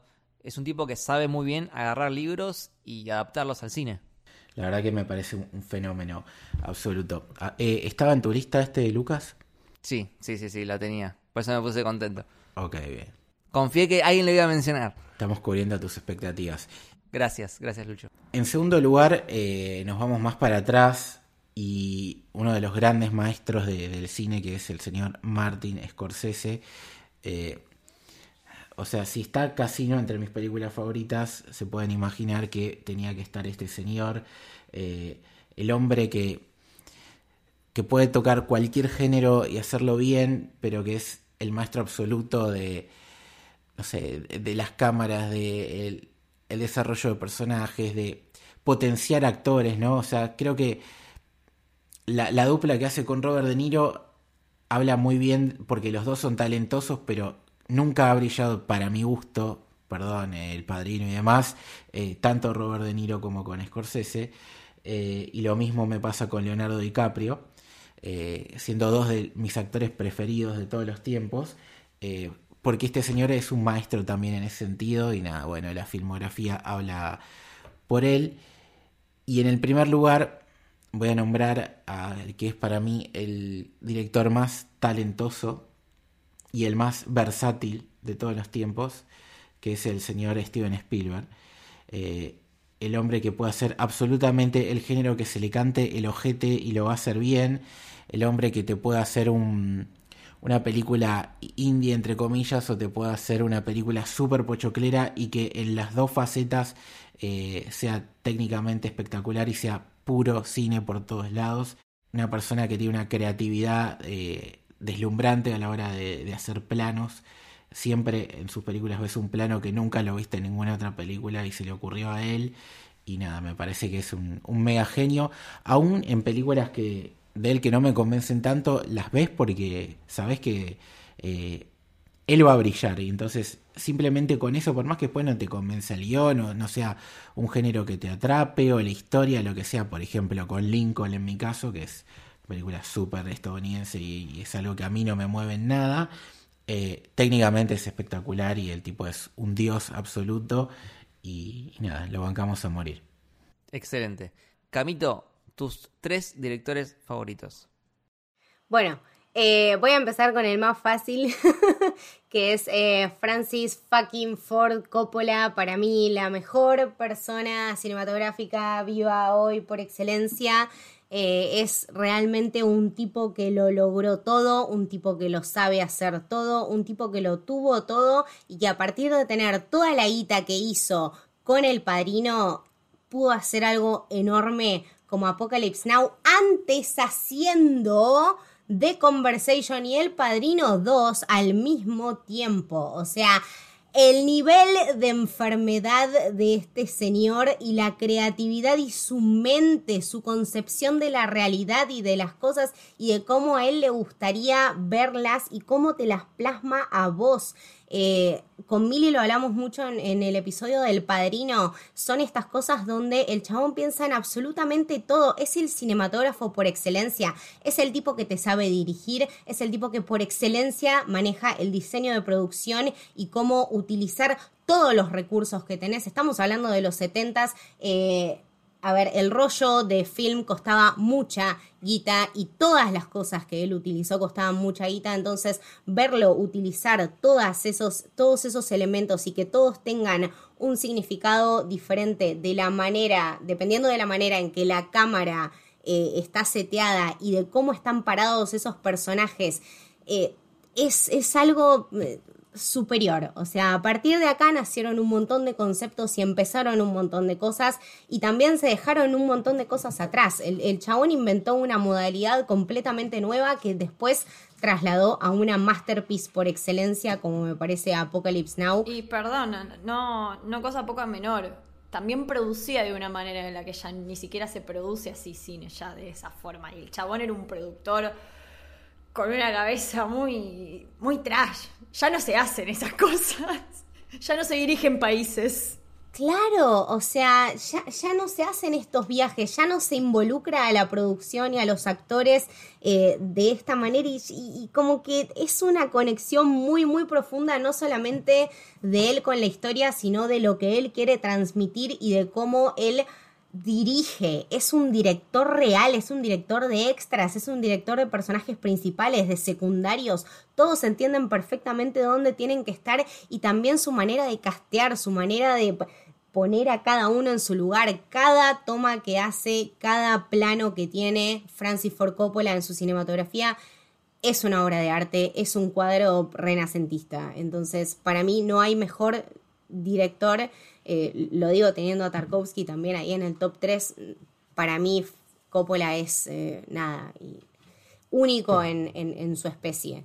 Em, después, nada, voy a nombrar a mi par favorito que ahora ya no es más un par y que espero no extrañarlos por mucho tiempo, que son los Cohen. Ah, pensé que ibas a decir Oasis. No, por favor, no, no me nombres, no me nombres a Oasis, estamos pasándola bien. No, no, no, no, no. Los Cohen para mí son eh, la dupla cinematográfica por excelencia. Son personas que entendieron todos los tipos de géneros de cine y reinventaron esas cosas que mucha gente no había visto, esos approaches que muchas personas no habían tenido con el western, con el musical, de cierta manera, con la comedia, reinventar la comedia como lo hizo de Big Lebowski, eh, hacer una película como hizo Barton Fink, que literalmente cambió las reglas de Cannes porque estaba nominado a todo y ganó todo y eran los más pijudos por excelencia, entonces Cannes tuvo que replantearse las reglas para que eso no pasara, o sea, son los únicos, el único par de personas que ganaron los tres premios más importantes de Cannes en la historia y eso nunca más se va a repetir y hasta el cansancio hicieron películas perfectas. No Country for All Men, que fue nada, la, última grandeza, es... Eh, tiene muchísimas lecturas, tiene muchísimas capas, todos los personajes, no solamente los personajes principales, lo máximo que se destaca de los Cohen son los personajes secundarios y esas maneras de dejarte un impacto, tal impacto que vos eh, empatizás muchísimo y entendés todos los puntos de vista. Eh, y, la última producción que fue la de la tragedia de Macbeth, que fue la de Joel, bueno, para mí también es una obra de arte. Entonces este par, eh, nada, está por siempre. Y bueno, Bill Lebowski se merecía un Oscar y Jeff Bridges se merecía un Oscar y todos le robaron. Así que los Cohen de acá a la muerte. Voy al último, que lo dejé último porque, nada, es un poco polémico, pero bueno, para mí tiene que estar y yo lo voy a mencionar, es Woody Allen. ¿Qué, decir? O sea, para mí es, eh, a ver, más allá de, todo, lo, me, fijo en, las cosas que, consumía no sé, basada en su cinematografía. Consumí su humor que me parece que se ríe de sí mismo y, de su tiempo y de su era en una manera muy particular. Eh, que tiene historias de, amor que de cierta manera están muy bien. Anything Else es muy buena, chicos.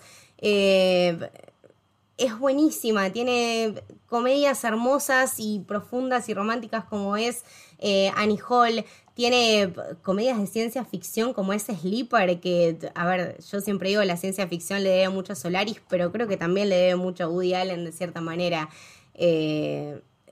Tiene unas reflexiones que, nada, que, valen mucho la pena y nada, es un, es un sentido del humor que a mí siempre me engancha y muchas de mis películas favoritas son, son de él. Es un guionista de la concha de la madre y un director aún, aún mejor, incluso en, sus películas más flojas. Me parece que nada, a lo largo de tantos años hacer tanto contenido y, que sean todas tan consistentes es porque evidente, evidentemente tenés algo más. Eh, también leí uno de sus libros que me parece brillante, es un comediante increíble, así que bueno, nada, eh, acá está mi, mi top, eh, un poco polémico, pero bueno, tenía que estar. Perfecto. Mili, tus tres directores favoritos. Sí, eh, bueno, mi primer director favorito me recostó igual, me recostó, me recostó hacer esto, o sea, me, debatí, me debatí muchísimo. Gusto, gusto, gusto muchísimo del cine clásico de oro de hollywoodense. Eh, iba a decir Hitchcock, pero no lo voy a decir porque lo siento, eh, Billy Wilder es mi director clásico favorito eh, por excelencia. Es un chabón que me parece que por... O sea, en el momento en el que él hacía cine fue muy transgresor con un montón de cosas, por lo menos para mí. O sea, se le critica un montón Some Light is Hot, que es esa película donde está Marilyn Monroe. Y hay dos personajes que, nada, que se travisten básicamente. Se le ha criticado un montón cuando el chabón eh, hizo un final donde dos tipos se quedan juntos sin importar que son tipos.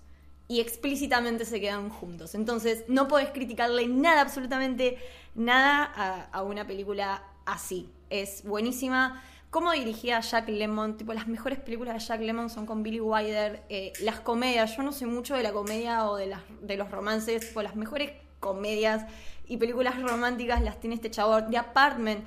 The Apartment es, es bellísima. Eh, después tiene thrillers, tipo tenés eh, Dual Indemnity, que es excelente. Eh, Ice in the Hole. Un montón. Tiene un montón de, películas que me apasionan un montón, que hablan sobre un montón de temas. Es un chabón que usa muchísimas, muchísimas temáticas en, sus películas. Bueno, y la manera de filmar que tenía era impresionante. Así que nada, Hitcoach, yo te amo, yo, te amo, pero nada, bueno, Billy Wilder me dio otras, otras cosas en, la vida. Eh, mi segundo director favorito, y este es obvio, no podía faltar, mi esposo, Clint Eastwood, por supuesto. ¡Yes! Eh, nada, chicos, I want to believe. No, no es mi esposo, claramente, eh, pero lo, amo con toda mi alma. No, no, no, la, estampita, la estampita en la heladera lo lo acredita. Sí, sí, sí, sí, sí. Millie tiene la estampita de Clint Eastwood más linda del mundo en la heladera. Es literal una foto que parece que sacó la señora en su casa. No sé, o sea, es una foto perfecta. Así que, nada, Dios salve a Clint ¿Qué te hace pensar que yo no saqué esa foto? Eh... nada, eh, me parece que es uno de los pocos directores que nos queda que realmente lleva la historia del cine en sus espaldas. A mí me gusta pensarlo así. Quiero creer que va a ser un director que va a seguir con nosotros muchos años más, porque si no, chicos, ya no lloren por mí, yo no voy a estar en este mundo. Eh, nada, también, bueno, muy parecido a lo que decía con Billy Wilder, es un chabón que también tiene muchos tipos de película, tiene los thrillers, tiene los dramas, eh, tiene de, acción, tiene los puentes de, Madison, o sea, eh, nada, One Million Dollar Baby, Torino, o sea, tiene, tiene muchos hitazos, tiene muchos hitazos. Hasta películas de deportes hizo ese señor. Tiene todo. Tiene una carrera súper, muy, muy buena. Como para mí puede tener películas que digas bien, pero ninguna mala. No tiene absolutamente ninguna mala. Y es un actor western y es un género que también amo. Así que nada, representa un montón de cosas más allá de, él como director. Y aparte es un tipo que es el icono del western y después hizo películas que critican o deconstruyen el género western. Y aparte, muchas veces es como hombre orquesta, porque dirige, escribe, actúa y hace la música. Sí, sí, sí, sí. El que el chabón estuvo en Es todas. como todo, o sea, Es, es el, es el más completo de la historia. es el, es el, déjamelo hacer a mí porque vos lo vas a hacer mal. Es que aparte, después de, después de gente, después de directores como, por ejemplo, Carpenter, no puedo pensar en un hombre de orquesta como, no sé, a Clint Eastwood, como que nos quedan pocos de esos. Sí, sí, Sí, sí. Y aparte lo, lo que decías vos, Lucas, eh, es más, hasta sus propios western, los que dirigió él, que también se tiene a él como actor, porque obvio, también Obvio. son muy fuera de la norma del western que, que él hacía en su momento. Y obviamente, tipo, Gran Torino es la caída del héroe western. O sea, es, es eso, la, o sea, cómo muere él, la- bueno, Sí, eh, y un Forgiven también.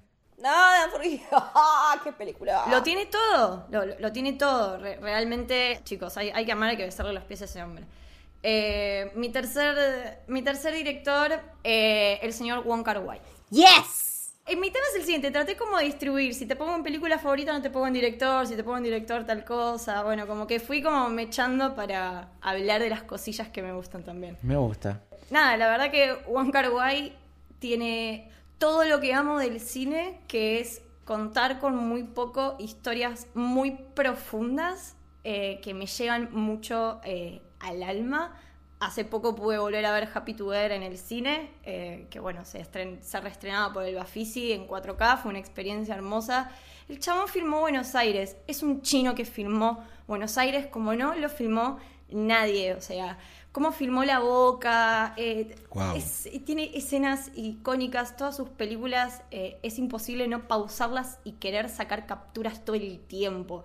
Es una cosa enferma, es como, es todo tan perfecto. Chukin Express, chicos, si les gusta Tarantino y tal vez no tanto el cine oriental, vean Chukin Express, o sea, Tarantino la ama, lo dijo un montón de veces. Hay videos en YouTube. Hagan una double feature como hicimos con Millie de Once Upon a Time in Hollywood y Chunkin Express y les cambia la Fue vida. muy bueno. Yo les aseguro es una experiencia religiosa. Sí, es, es hermoso, es hermoso, tiene una filmografía corta y muy sólida. Nada, hasta The Grandmaster, que es una película de, de medio de, kung fu, por, así decirlo. Y me acuerdo que cuando la iba a ver era como, ma, esto no me va a gustar tanto, va a ser como medio de pelea. Me lloré la vida, es un dramón, el chabón te mete drama en, en- todos lados. Eh, bueno, nada, lo tiene a Tony Lew como actor fetiche y eso ya le suma un montón. Agregar, no me gusta el cine romántico mucho que digamos y mis películas de romance preferidas son todas sus películas básicamente, de una manera de concebir el amor y las relaciones de una forma muy particular, cero pretenciosa y cero como... No le pone mucho glamour ni mucha dulzura a las relaciones y eso lo hace como muy humano y muy real. Y perdón, voy a hacer una pequeña bonus track y no lo vuelvo a hacer. Eh, de Palma, porque me gusta el cine de terror y no podía no mencionar a De Palma. Gracias Dios. De Palma. Gracias Dios. También lo tiene todo. Aguante el cine de terror. Punto. Listo. Eh, antes de pasar de tema, ¿mencionamos a todos tus directores, Lucas? Eh, sí, sí, estuvieron surgiendo a lo largo de la categoría. ¿Querés destacar alguno más para cerrar? Eh, por ahí me quedó eh, Brad Bird, por mencionar, eh, James Cameron Ok, sí. y a Denis Villeneuve, casi lo pongo también. Eh, estuve a punto de ponerlo, estuve a punto de ponerlo. Eh, bueno, siguiente categoría es actores y actrices. Quien quiera separarlo en dos categorías y decir tres y tres, puede hacerlo. Quien quiere decir tres en general mixto entre varones y mujeres, también puede hacerlo, como, cada uno como quiera. Y bueno, empiezo yo esta vez con tres actores. Mi primero es Brad Pitt, porque es un tipo que muchos dicen, ah, bueno, es una cara bonita, y el chabón demostró que no es solamente una cara bonita, y el chabón es pedazo de actor. Es súper versátil, eh, hace drama, hace acción, todos papeles diferentes. Nada, es un genio, y aparte, Troya, chicos, ¡Ay, por Dios! por favor, lo es todo Troya. Mira, no la puse en favoritas, pero eh, porque me da vergüenza. ¡Boludo! Pero, Pero- Troya es una película que Chicos, la vi mil Troya veces. Gladiador. Tengo el DVD Exacto. original. estaba obsesionadísimo con Troya. Pero aparte, la manera, la manera en que define la sexualidad de uno, ¿no? A esa edad, era como, wow, boludo, a mí me pasó, la volví a ver hace poco con Leti, me flasheó, dije, claro, no, pero aparte, chico, Héctor, por Dios, Eric Bana, la, o sea, wow, chabón. Pero bueno, Brad Pitt es un tipo que, nada, la sigue rompiendo hoy en día. eh, y ahora se pasó a, a producción, a dirección y, y también la rompe. Así que nada, un, un capo. Eh, el siguiente eh, es argentino. Si vengo mencionando los simuladores, vengo mencionando Cifrón, voy a mencionar al señor Diego Peretti. Yes. Otro súper versátil. Es, por favor, qué hombre. eh, mejor actor argentino. Metete tu cumpleaños en el orto, pelotudo. Claro. Claro. Esto no pega nada. Y otros éxitos.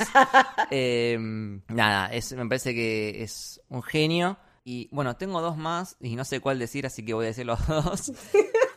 Eh, uno es muy personal eh, porque lo amo y me parece un tipazo.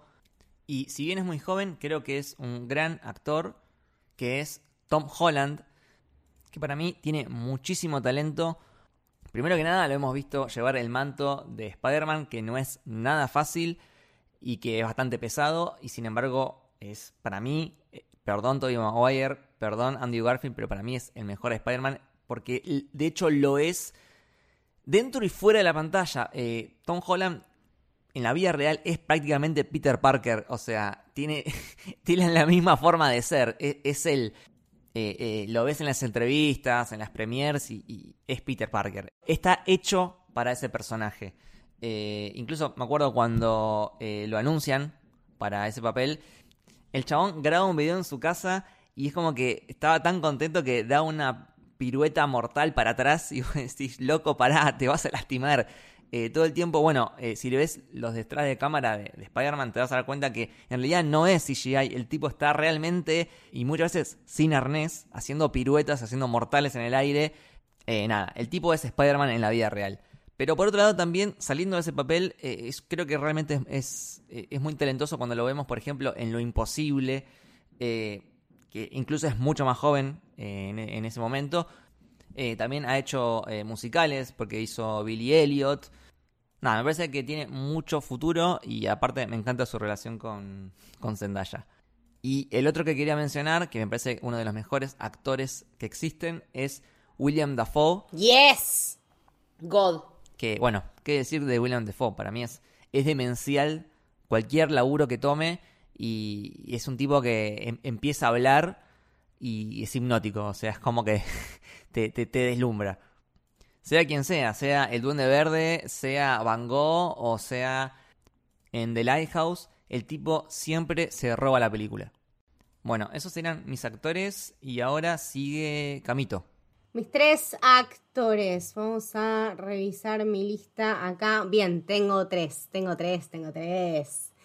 Tengo el primero, bueno, como dije, me gustan mucho las series de comedia y me gustan mucho los personajes muy despreciables, así que por ende uno de mis actores favoritos va a ser Jason Alexander, particularmente en el papel de George Constanza en Seinfeld. Para mí es un actorazo, es un actor no solamente de muchísimo rango, sino también eh, muy clave para la cultura de los noventas y la cultura de la comedia en general. Después hace unos capítulos tremendos con Larry en Curb Your Enthusiasm. Eh, chicos, tienen que, tienen que ver Seinfeld, o sea, es eh, sus expresiones faciales y la- las actitudes que tiene y, y- el desprecio en general que te provoca el personaje, pero a la vez no podés dejar de verlo. Es una persona realmente hipnotizante y es una concepción de la comedia muy oscura y, como muy rara. Entonces, nada, siempre por siempre destaco a Jason Alexander. Eh, bueno, después, por supuesto, tengo que hablar de Al Pacino porque para mí es, eh, no sé, una persona inigualable, un hombre impresionante. Me parece que en El Padrino 2 está lo más bello que va a estar en su vida. Es algo eh, inalcanzable, los rangos actorales, las miradas que logra, la manera que te interpela. Eh, a través de sus actuaciones y también de cómo se deja dirigir, ¿no? Es un actor que realmente es muy versátil y lo vimos hacer un montón de cosas, chicos, hasta en Once Upon a Time in Hollywood que aparece poco y nada, tiene un impacto impresionante. Para mí es alguien que va a quedar en la historia que de vuelta tiene una de mis películas favoritas que es Hit. Eh, entonces, nada, para mí Al Pacino hoy y, siempre lejos.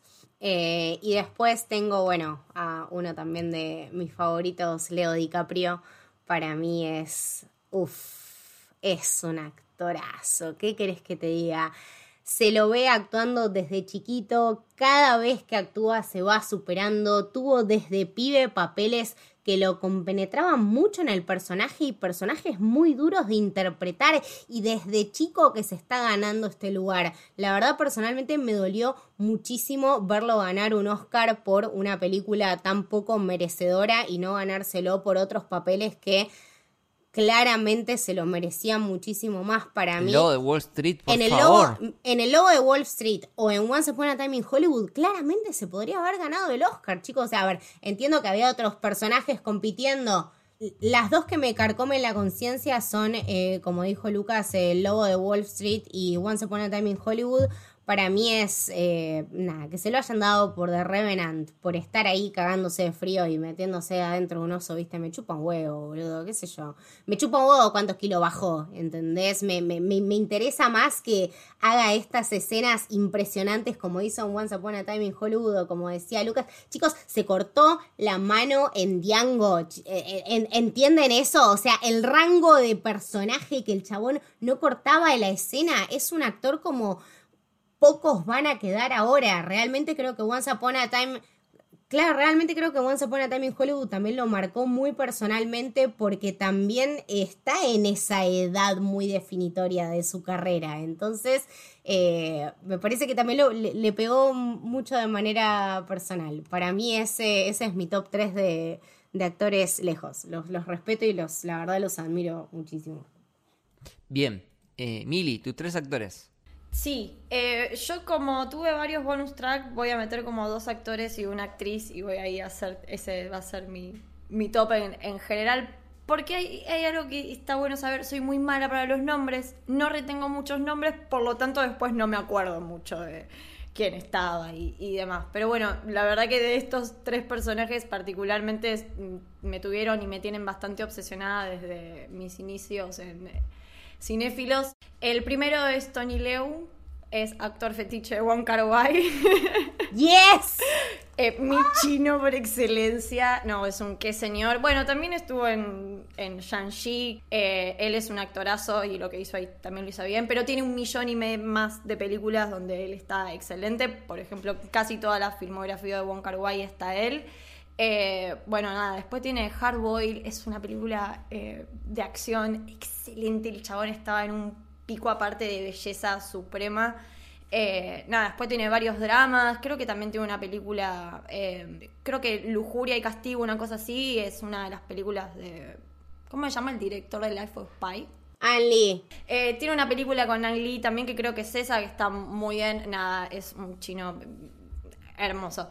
Mi segundo actor preferido es el conocido por mí como el Darín coreano, Song Kang-ho, el actor de Parasite, de Memory of Murder. El actor coreano. Ahí está, el Darín coreano. El Darín, coreano. El Darín coreano. El actor coreano no tiene película mala. Yo, y acá tengo algo para decir. Mucha gente lo critica porque dicen que siempre hace el mismo papel.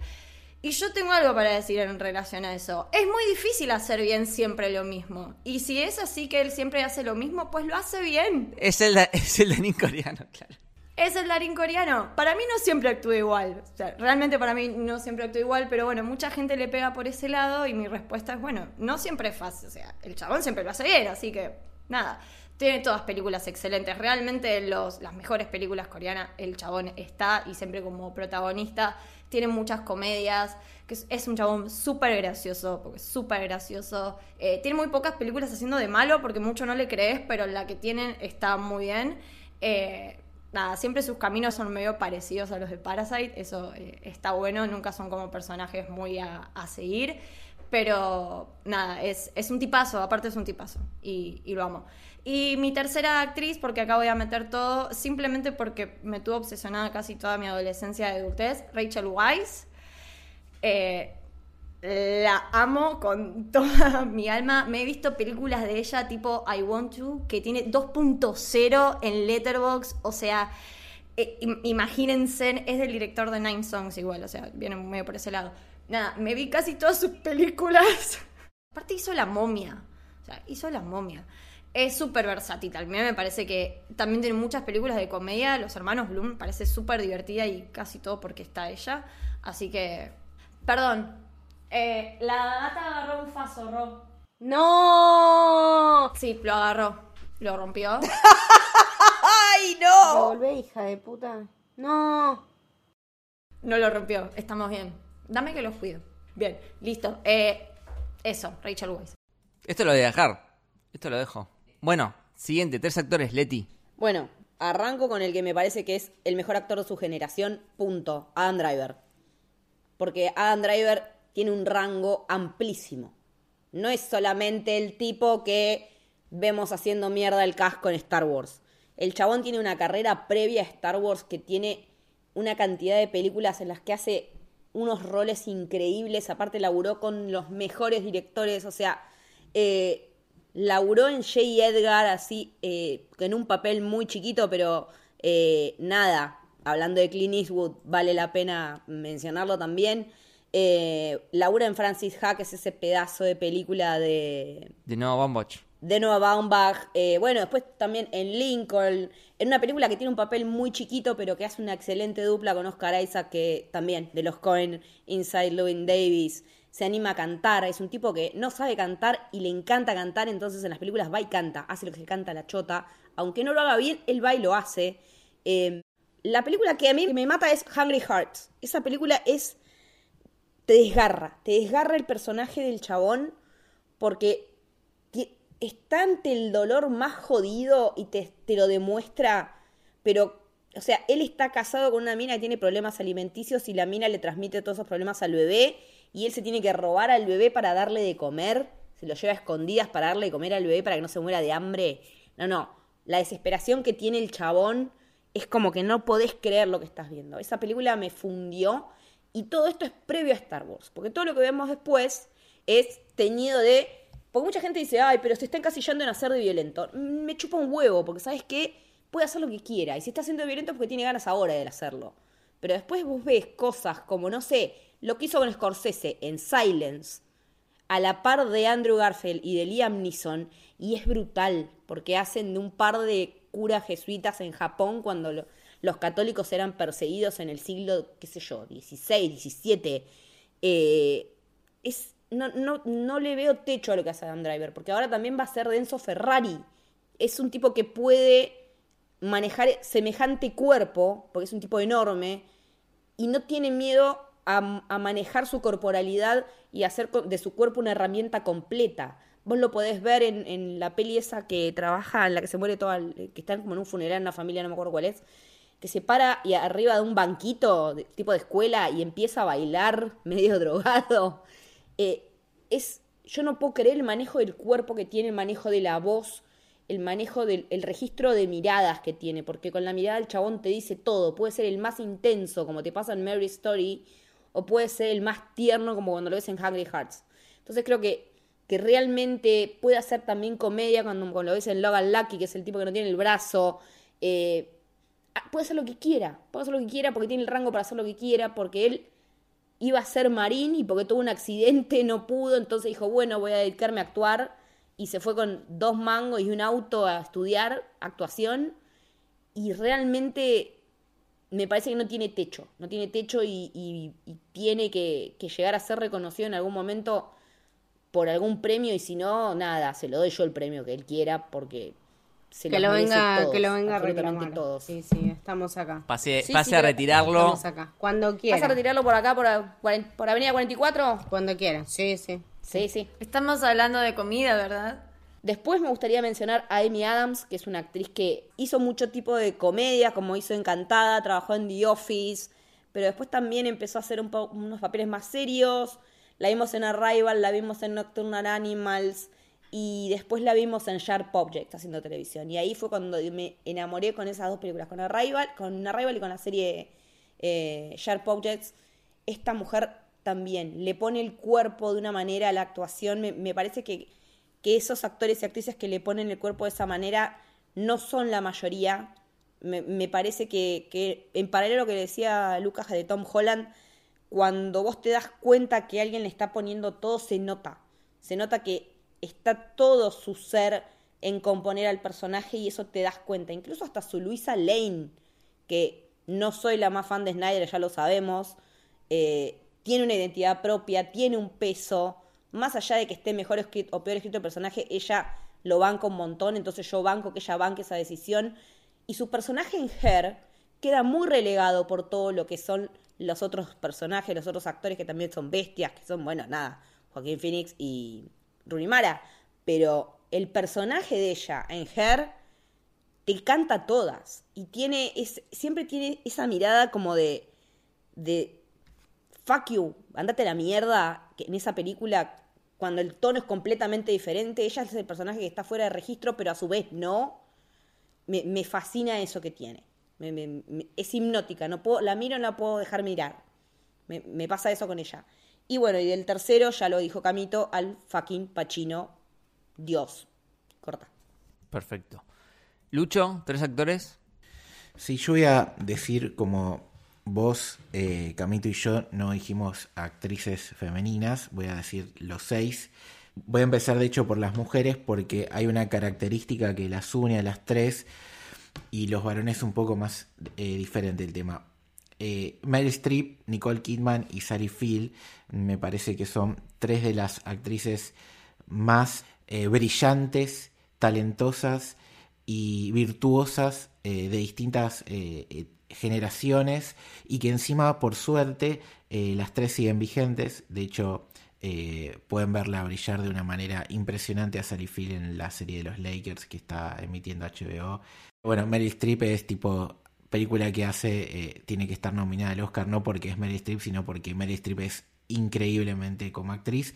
Y Nicole Kidman, que es eh, una actriz que supo abordar muchísimos géneros y también que eh, mezcla muy bien los proyectos más ambiciosos de Hollywood como la selección excelente de proyectos indies que después terminan trascendiendo porque ella tiene el olfato para saber eh, elegir algo que realmente va a terminar llegando a, un lugar más grande pese a no ser de un gran estudio o un director tan afamado así que bueno. Ahora estuvo en The Northman. En The Northman por ejemplo no por ejemplo que está que es increíble lo que hace.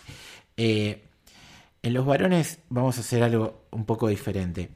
Eh, primero voy a decir el que para mí es el mejor actor del mundo en este momento, que es Leonardo DiCaprio. Me parece que es eh, hace lo que quiere y lo que hace lo hace de manera sensacional y que pese a que coincido con Letty que quizás Adam Driver es el futuro y que por ahí Tom Holland tiene el potencial, como dice Lucas, a más tiempo eh, tener una carrera notable, me parece que DiCaprio es el mejor del mundo de manera indiscutida, es brillante, todo lo que hace me gusta, me convence, me emociona, me hace enojar. Nada, es el número uno y ganó un Oscar y debería tener 10 mínimo en este momento de su carrera. Y siempre que va a ser una película yo estoy atento a lo que va a ser y, la quiero ver y es uno de los pocos actores que me genera eso. Generalmente me, me, trato, me fijo más en los directores que en los actores, pero me quedo más que nada con su enorme jerarquía como actor. Y después los otros dos... Eh, yo tengo una filosofía con lo que tiene que ver la actuación y, también me pasa un poco con los géneros en el cine que es la subestimación, ¿no?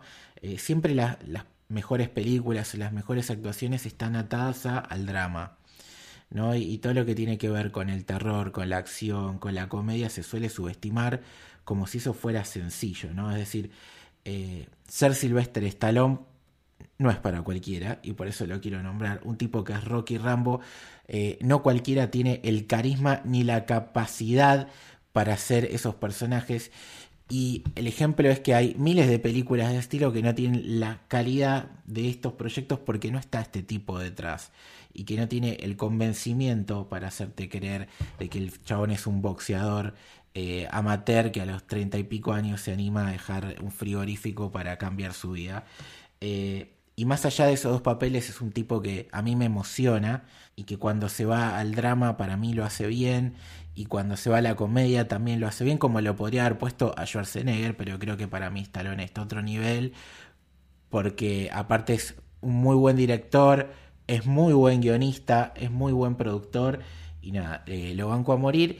Y el tercero viene un poco de la mano, que es el señor Tom Cruise para mí es un fenómeno y es el, que tomó la batuta justamente por un lado de ser un héroe de acción, o sea, el tipo, todas las películas de acción que hace las hace brillantes y tiene esto que destacaba eh, Lucas de Tom Holland, pero a un nivel eh, desquiciado, ya que es el tipo hace todo lo que ves en pantalla, o sea, el tipo maneja un helicóptero, vuela un avión, eh, salta de 3.000 kilómetros, o sea, hace absolutamente todo.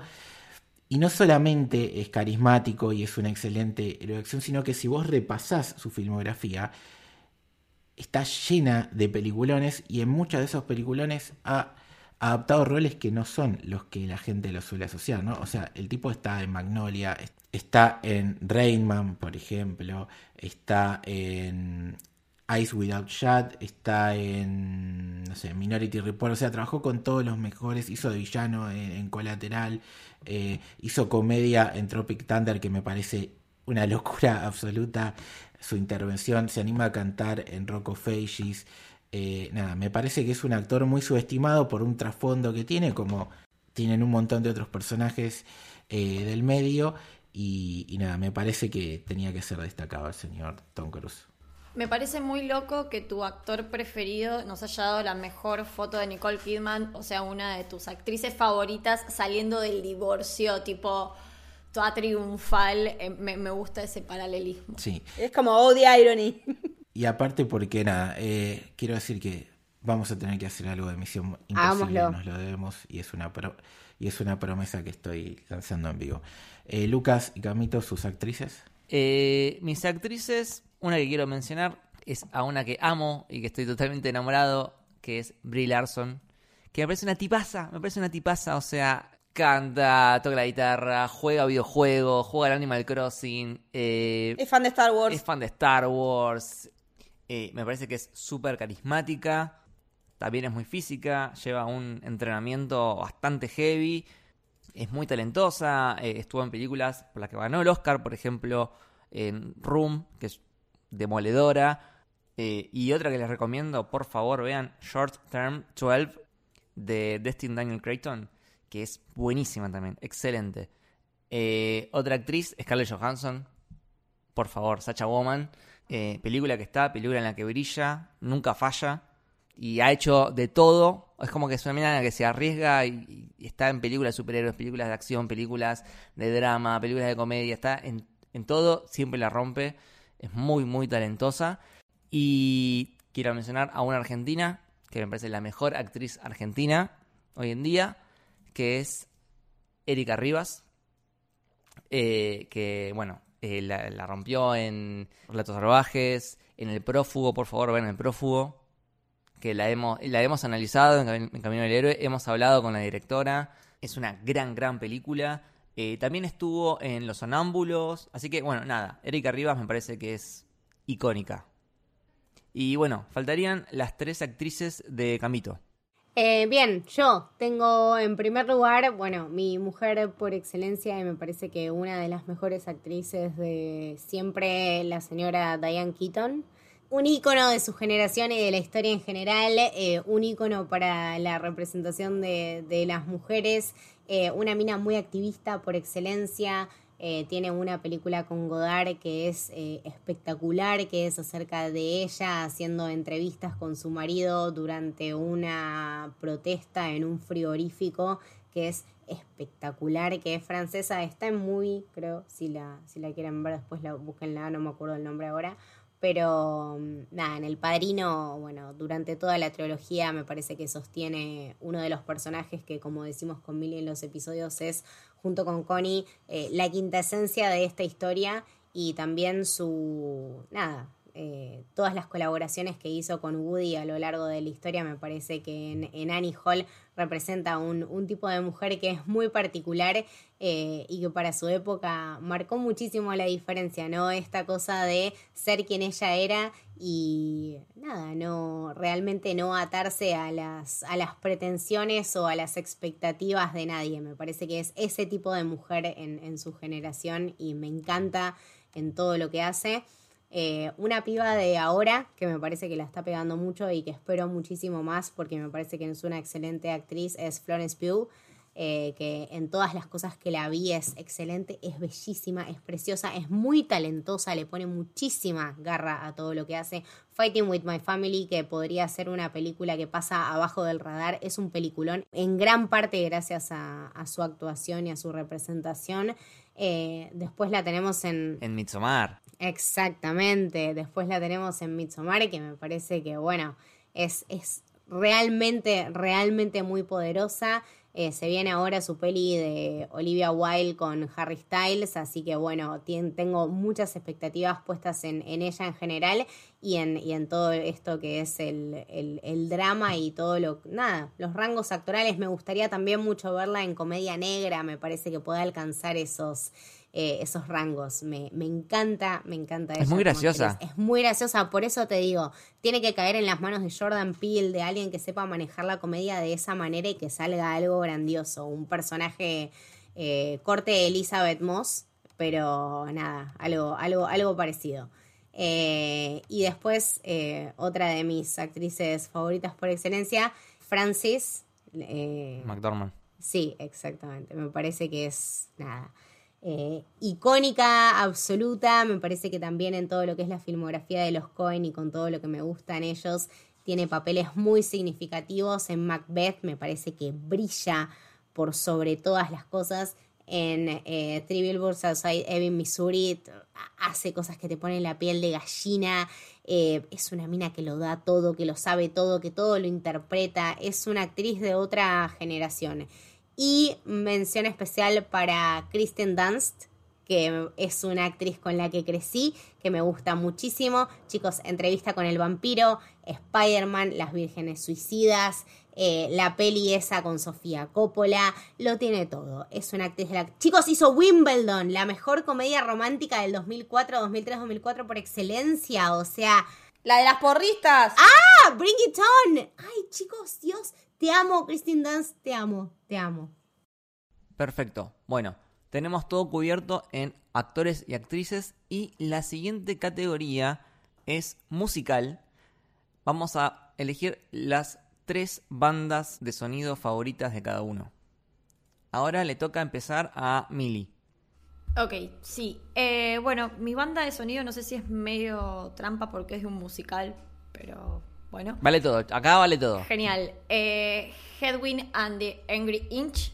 No, no podía no, no nombrarla, eh, del director John Cameron Mitchell, que también la guió y que también la actuó. Y el papel que hace, el personaje que hace es hermoso. Yo no soy mucho de los musicales, la verdad que no vi muchos musicales en mi vida, pues este es uno de mis musicales preferidos por excelencia y lo que he quemado el soundtrack eh, es, es impresionante. La amo con toda mi alma. Eh, después, yo soy muy del soundtrack para escribir. Me ayuda mucho escuchar soundtracks para escribir. Y uno que he gastado mucho es el de Once Upon a Time in America, de la película de Leone, el soundtrack, la música de Ennio Morricone.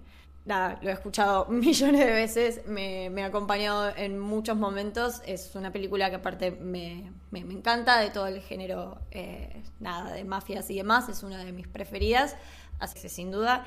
Y el último también es, bueno, mezcla openings y endings. Eh, es también, aparte, he consumido la música de sus películas y de sus sodas y me lo soy de memoria. El, para mí, uno de los mejores soundtracks, por lo menos de mi vida, de Rurouni Kenshin, la serie de los 90, todos los openings, todos los endings, toda la musicalización que tiene. Los sodas también tienen una música preciosa, así que ese también es mi soundtrack preferido. Buenísimo. Leti, tres soundtracks. Mm, Bueno, voy a hablar primero de uno que me marcó en la adolescencia, que es la banda de sonido de Trainspotting, porque es básicamente Britpop en su esencia más pura. Eh, ver esa película a la edad en la que la ves cuando sos pendejo y cuando están todas esa banda, esas bandas en su prime, eh, abriendo con Iggy Pop con ese temazo, después con Lou Reed, eh, con Blondie como clásicos y ya después con las que eran las bandas de la época, ¿no? Teníamos a Pulp, a Primal Scream, a Blur, a Damon Alban, estaba Brian Eno por ahí, estaba New Order, estaba Elástica, eh, y que toda la película te acordás de las escenas por la canción que está sonando y el tema famoso del na na na na na na na, na que también estuvo en todos lados hicieron publicidades para los mundiales con esa música eh, me marcó a fuego me marcó a fuego la banda de sonido de Spotting como me marcó también la banda de sonido de Los Highway por un montón de otras cosas porque Los Highway abre con ese temazo de David Bowie eh, que está diciendo, te está diciendo directamente lo que es la película, que es alguien que está, del, que está en el orto, que está deranged.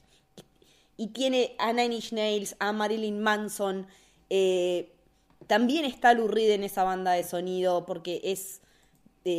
si hay algo que sabe hacer también eh, Lynch es musicalizar y también, bueno, ¿no? Eh, elegir a los artistas perfectos. Está Ramstein, boludo. Es una película que tiene una banda de sonido de Ramstein, ¿me entendés? Una canción. No, no puede ser.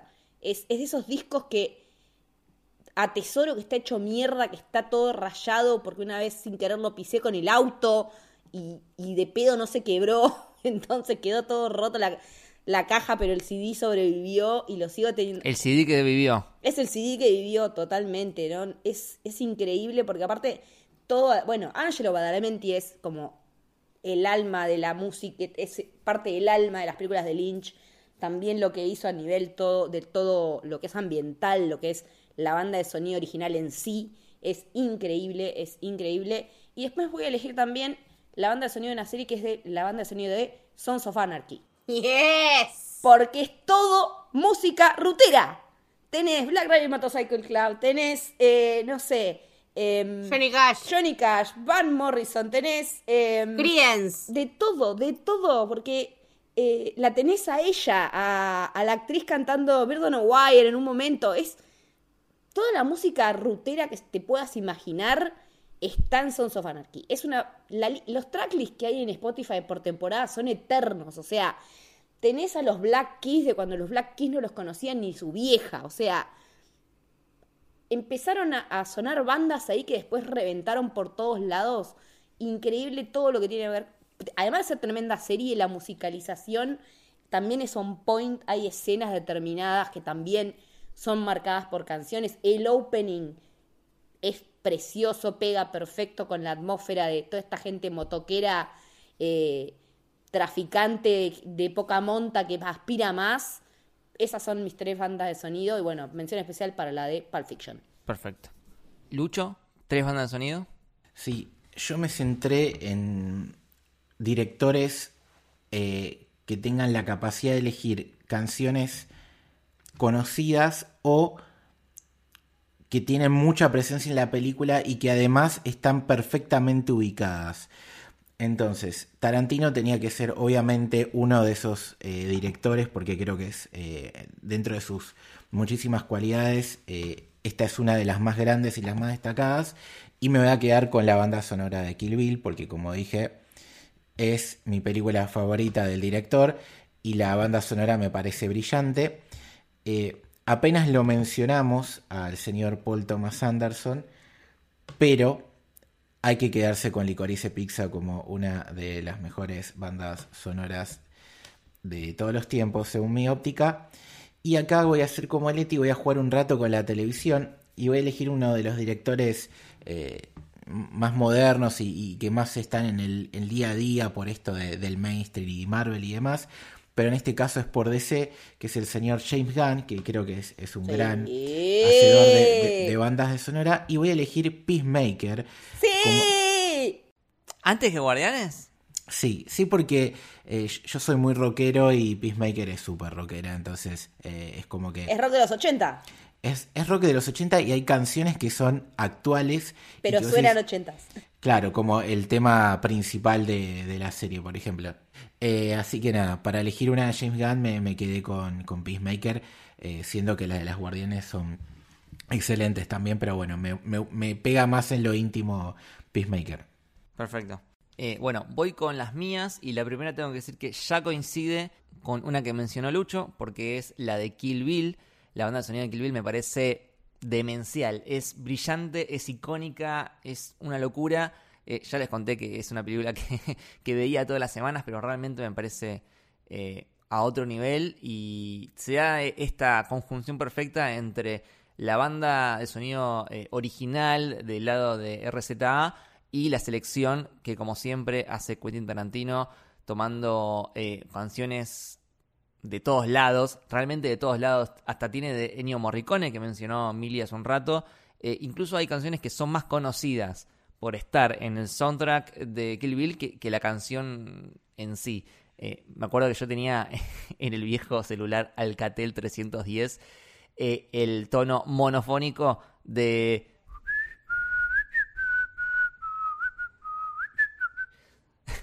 es, es buenísima. También está eh, la banda esta japonesa que la, la encontró de casualidad eh, Tarantino en Japón y, y la, hizo- la trajo para su película. Genial.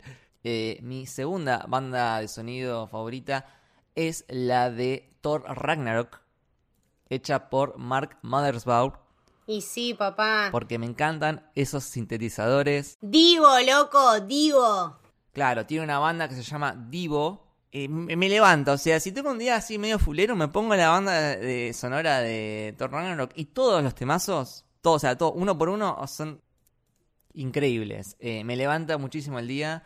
eh, el clima en que te pone así medio de, de fiesta eh, en el espacio galáctica me parece buenísima.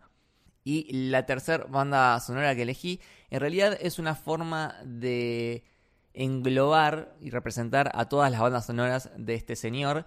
Y es la de The Batman, compuesta por el maestro Michael Giacchino. Para mí, uno de los compositores más talentosos que existen hoy en día.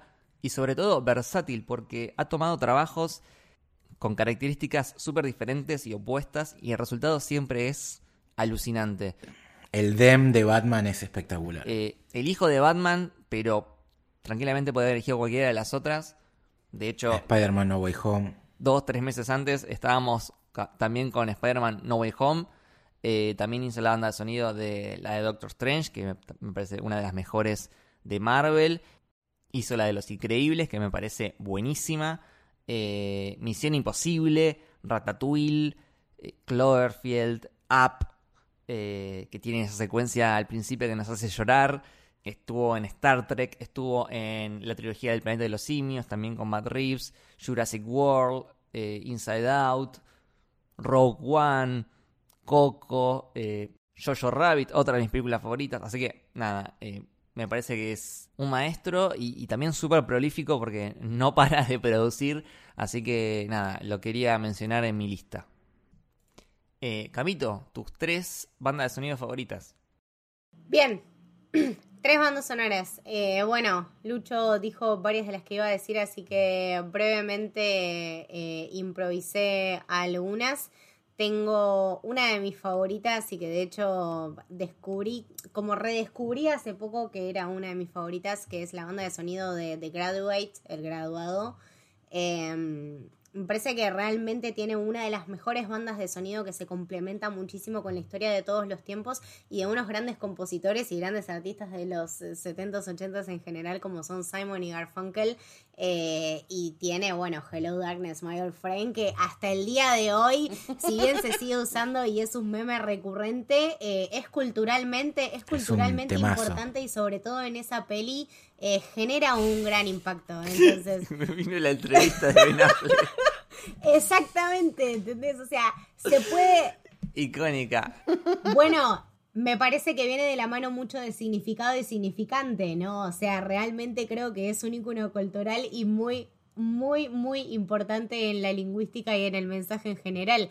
Eh, nada, voy a mencionar a Batman 90, Tim Burton, Danny Elfman por excelencia. Ah, gracias Danny Dios. Elfman, Danny Elfman, gracias capo. Dios por Danny Elfman, también eh, autor de una banda de sonido impresionante como fue la de Spider-Man. Realmente es un hombre que va más allá de su talento y creo que en Batman en particular y toda en esa concepción de esa ciudad gótica eh, contempla muchísimo el mensaje y le aporta muchísimo al personaje y a la escenografía y a la historia en general, que me parece que eso es muy importante de rescatar, sobre todo en las pelis en estos últimos tiempos, ¿no? Las pelis que realmente utilizan la banda de sonido como un personaje más o como una adición más a la historia, se nota muchísimo. No es solamente que la película y la banda de sonido eh, acierten en el momento donde, no sé, está un golpe y que esté la banda de sonido ahí acompañando, sino que realmente genera un impacto. Y, y me gusta mucho eso de, de Danny Elfman.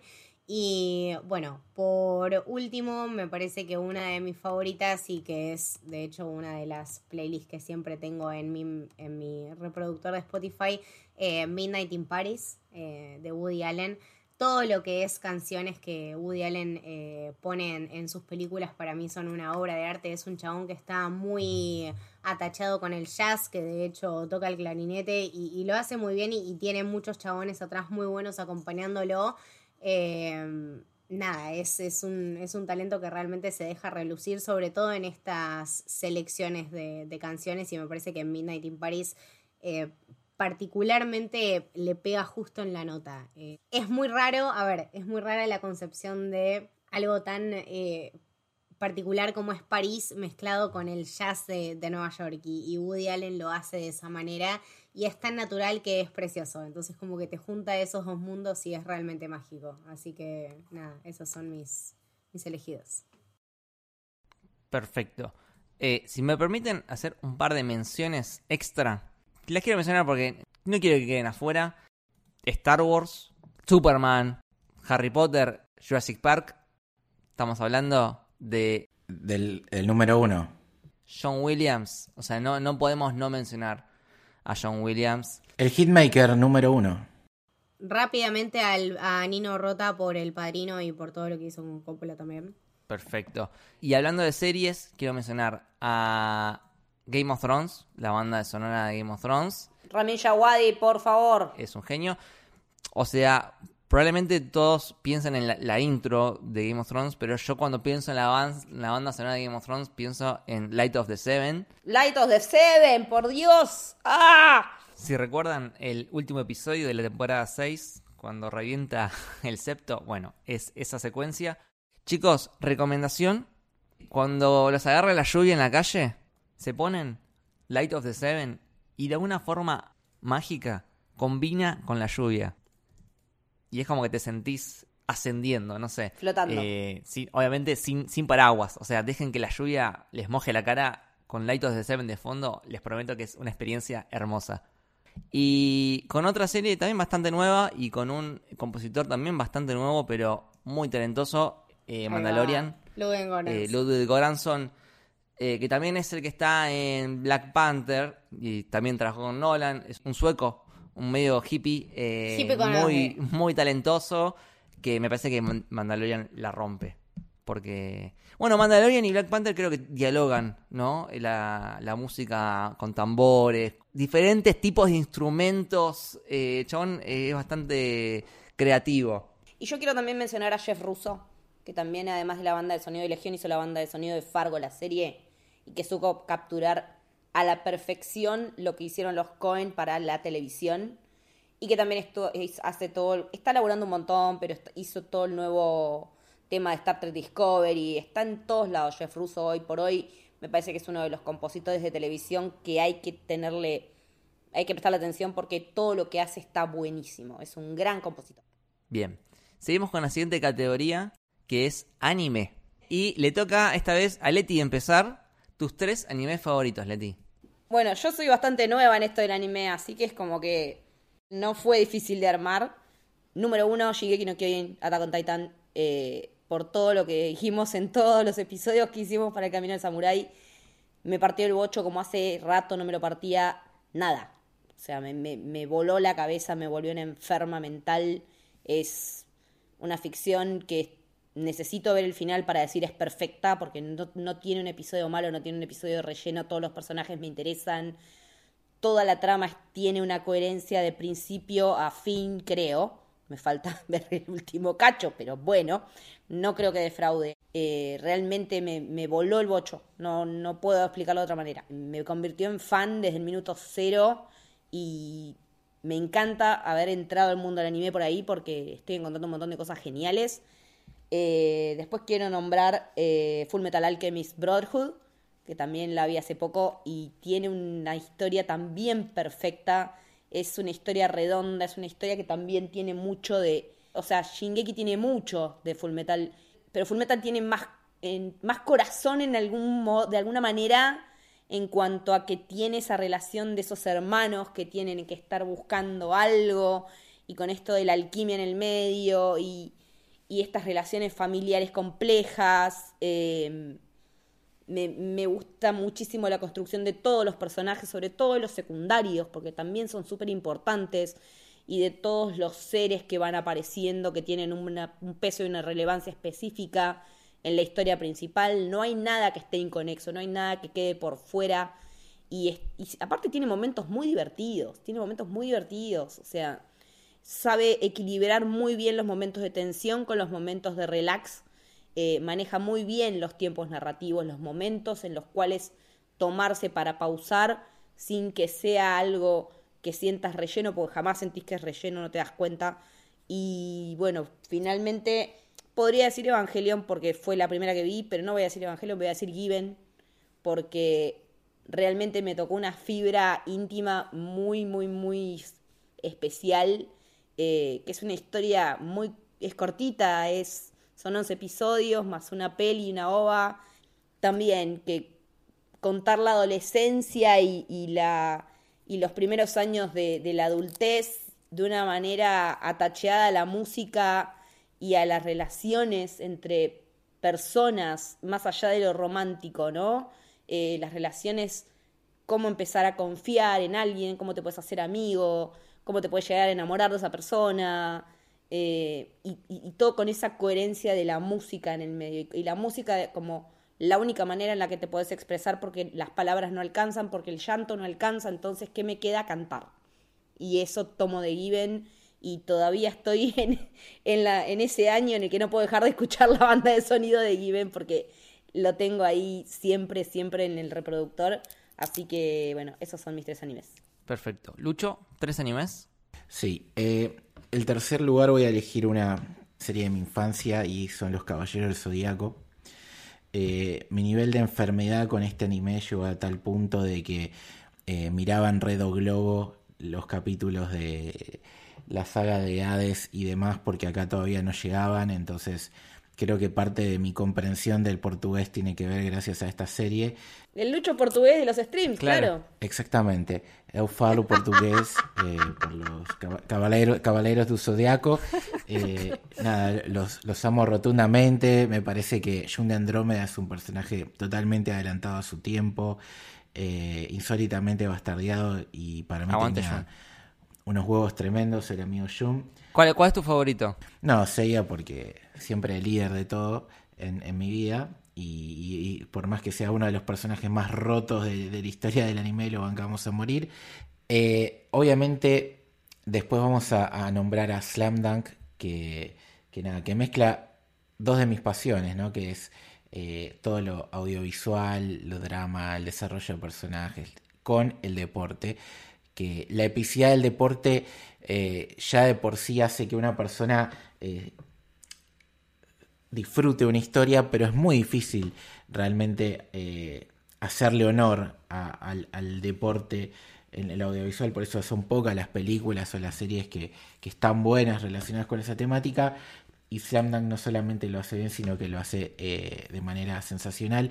E incluso si no te gusta el deporte, es una de las joyas que tiene tanto el manga como el anime y es como un indispensable para cualquiera que, que le guste este mundo.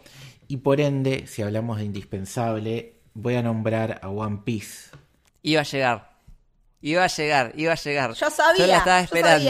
Vamos a poner en contexto a la gente. Lucho nos quiere hacer ver One Piece Y One Piece es, un- es una cosa que tiene, no sé, mil capítulos, tres mil capítulos. Mil y pico, no sé cuánto sí. tiene. Más de mil capítulos. Perdón, Lucho, no la voy a ver.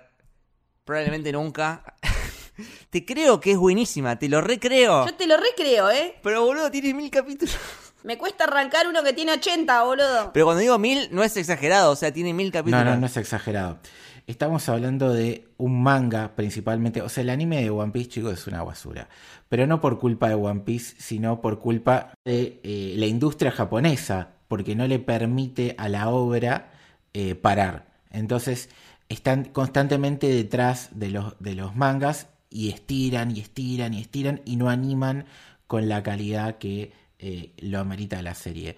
De hecho, el último episodio que salió publicado del anime de One Piece, eh, que yo todavía no lo vi, eh, todos los críticos de manga y anime que coinciden conmigo que el anime de One Piece es una mierda, dicen que el último capítulo es uno de los mejores capítulos de la historia del anime en general, por el nivel de la animación y la dirección que tiene el capítulo, y está basado justamente en el capítulo 1000 del manga. Y yo lo que quiero recomendar básicamente es eh, la historieta. Eh, One Piece tiene creo que más de 20 años de emisión y de los 20 años fue número uno absoluto de ventas en Japón. Pero el anime sí, pero sobre todo el manga. O sea, arrasa, le gana a Dragon Ball, le gana a Shingeki no Kyojin, le gana a todos a nivel de venta. Es decir, estamos hablando de una obra que durante más de dos décadas se mantuvo como número uno indiscutido en ventas con algún altibajo, porque a veces aparece una serie muy buena como Jujutsu, Kimetsu o el propio Shingeki que le puede ganar en algún momento, pero siempre One Piece termina imponiéndose.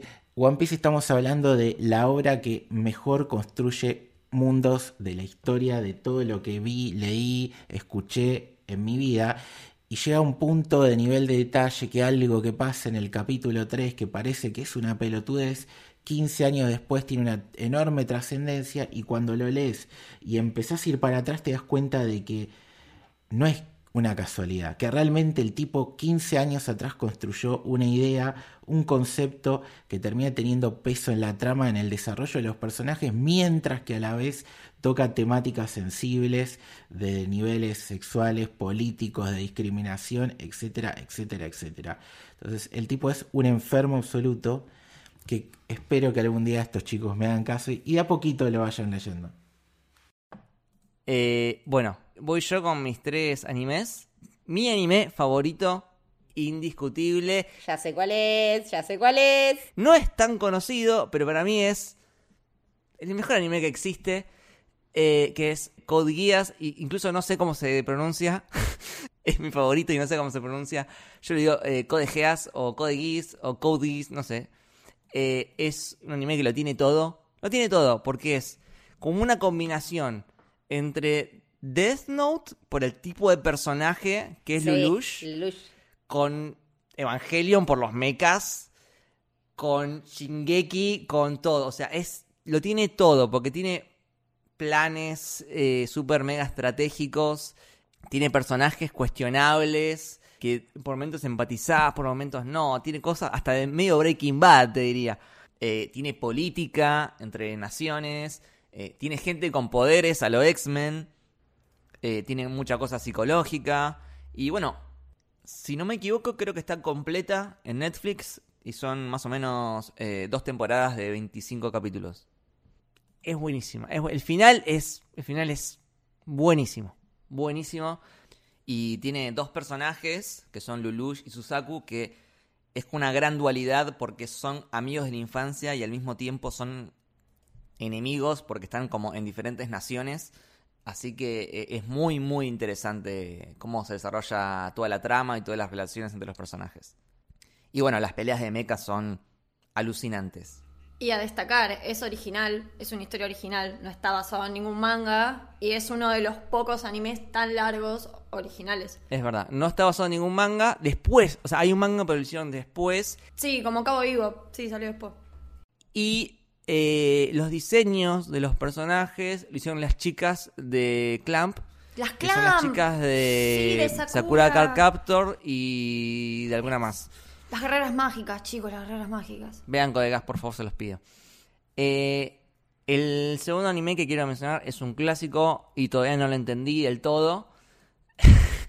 Estoy hablando de Neon Genesis Evangelion, que eh, es un anime que me, me, llevó dos veces. O sea, la primera vez que lo vi, viste que eh, Evangelion es como ese anime que todo el mundo menciona, es como de culto. Y es como que entras a, como, a ver esto. O sea, cuando vos ya la empezás a ver. A ver si es para tanto. Yo entré como a ver, a ver si es para tanto, entre yo. Claro, cuando la empezás a ver, vos ya sabés que es conocida, ya sabés que es famosa, ya sabés que es de culto. Y cuando la vi por primera vez, fue como, ok, ok, está buena. Pero cuando lo vi por segunda vez, con varios años de diferencia, fue como otra cosa totalmente diferente. Es como que ahí le entendí mucho más porque yo también analicé mucho más en profundidad, investigué mucho más a ver los, simbolismos, los significados, las explicaciones. Eh, entonces eso me, mejoró muchísimo la, experiencia. Yo sé que no es un anime fácil. No es un anime fácil, es muy psicológico, muy psicológico y muy simbólico. Y por eso requiere un visionado activo del lado del espectador para poder entenderla mejor. Pero cuando la haces, te das cuenta que es una obra maestra y que está adelantadísima en la época de la que salió. Y que es uno de los animes más importantes, si no el más importante de la historia por el, antes y el después que provocó y lo disruptivo que fue eh, y la influencia posterior eh, que, que hizo en la industria del anime. Y bueno, en lo personal, yo no les recomiendo el reveal de Evangelion, porque para mí eso ya es falopa extrema. Pero sí, vean la serie eh, hasta el capítulo 25-26 y después acuérdense que el verdadero final viene en la película que se llama The End of Evangelion. Y nada, véanla porque es indispensable y les recomiendo, mientras la ven, vayan charlándola con alguien que ya la haya visto o con alguien que la esté viendo al mismo momento que ustedes, porque a mí eso me sirvió muchísimo porque es una serie que te da para conversar un montón y que cada uno haga sus propias interpretaciones. Y el tercer anime que quiero mencionar es, de nuevo, Full Metal Alchemist Brotherhood, que ya lo mencionó Leti. Y la verdad, suscribo absolutamente a todo lo que dijo Leti. Así que nada, véanla porque es excelente. Eh, siguiente, Camito, tus tres animes favoritos. Eh, sí, yo voy a mencionar, en realidad, eh, los que mencionaron ustedes, no soy, no soy como una ávida fan de, o, de mirar animes. De hecho, me debo la última de, de Shingeki, pero ya voy a estar ahí. Me, me, me edité el episodio igual, como que ya sé todo, pero bueno, nada. fumó todo en el eh, Pero bueno, esa, ese es un anime que, por ejemplo, me, nada, me impactó muchísimo y me, me llevó a esa misma sensación que decían ustedes de, Game of Thrones, por eso no quiero eh, ahondar mucho más. Quiero destacar uno que la verdad, nada, la mayoría de nuestra generación lo vio muy de chicos y yo realmente lo vi y lo empecé a ver en pandemia y me gustó muchísimo que es Dragon Ball y Dragon Ball Z. Eh, soy una persona que no vio Dragon Ball en su infancia, entonces eh, nada, lo empecé a ver en pandemia y realmente me gustó muchísimo. Me impactó, nada, la, simpleza y, no sé, el poder de sus personajes, me gustan todos, soy muy Team Vegeta, lo banco un montón, banco muchísimo ese camino del héroe, me encanta Goku, me encanta todo ese camino que pasa, todo lo que le pasa a Gohan, eh, esas batallas y esos villanos que tienen, eh, realmente me parece que entiendo el, entiendo el impacto que, hicieron a lo largo de la historia y nada, como que llegué tarde, pero realmente me parece que es eh, una, historia para, para, remarcar. Y nada, después destacar Cowboy Bebop, porque me parece que es también una a mí que soy, eh, me gusta mucho el jazz, me parece que tiene un soundtrack, un opening excelente y una banda de sonido perfecta por excelencia que también valía destacar. Eh, es válida destacar en, en la categoría de banda de sonido. Todas las historias me parece que tienen algo muy particular eh, que se encarga muchísimo de dialogar con el cine, tiene un montón de planos y un montón de secuencias que logro interpretar y logro ver en muchas películas que vi. Y nada, verla en este género y en estas relaciones tan particulares que tienen estos personajes que a la vez son tan particulares, eh, nada, es, es, es realmente muy, muy divertido de ver y este tema de que consumirlo sea tan fácil, ¿no? De que cada historia sea una historia separada, pero que al final termine en, esta gran conclusión, me parece que es un, viaje hermoso que no conlleva mucho esfuerzo y no conlleva muchos capítulos y es una historia perfecta. Así que esos serían mis tres. Mili, la reina del anime. Mucha expectativa acá. Saco para anotar, saco para anotar. No, no, no, no, es nada muy, no es nada muy pretencioso. Los que son mis preferidos, y tengo que elegir mis preferidos, son los que llevo en el alma y en el corazón hace muchos años. Algunos son bastante predecibles. El primero que voy a decir es Full Metal, no Full Metal Brotherhood, si bien amo Brotherhood, lo amo, lo amo mucho. Tengo que elegir Full Metal eh, original porque es la que vi en mi adolescencia, porque es la que recuerdo con una nostalgia y un amor muy, muy hermoso. De hecho, me acuerdo que mi hermana el día que transmitían el último capítulo lavó los platos por mí para que yo lo pudiera ver. Eh, hasta de esas cosas, tipo, me, me, acuerdo, tengo como un vínculo muy especial con, con eso. Eh, nada, también creo que fue uno de los últimos anime que vi en esperar el capítulo eh, todos, como todas las semanas. Fue uno de los últimos que, que, vi así. Ya después, o tipo, te los bajabas o estaban tipo pirateados y demás. Pero hasta esa fecha, nada, los otakus de los 90 y 2000 entendemos un poco cuando no había internet que era esperar una semana para ver ese capítulo, como decía Lucho, y cuando te volvían a mechar los capítulos porque no compraban los otros y lo volvías a ver y lo volvías a ver. Como los Caballeros Zodíaco que siempre terminaban y volvían, era un embole, así que no extraño mucho esas épocas, pero sí lo recuerdo como con, esa, con esa nostalgia. Eh, mi segundo anime, eh, voy a salir un poco de la, de la, norma de lo que digo siempre, como para cambiar. Eh, Hunter x Hunter es un anime de Yoshiro Tagashi es uno de mis animes preferidos. ¿El original o el, o el remake? El original porque el remake no lo vi. La realidad es que yo de Hunter x Hunter vi de chica todo lo, del original y me enamoré de esa historia y me enamoré de esos personajes. Eh, me parece que tiene nada, Full Metal también tiene bastante.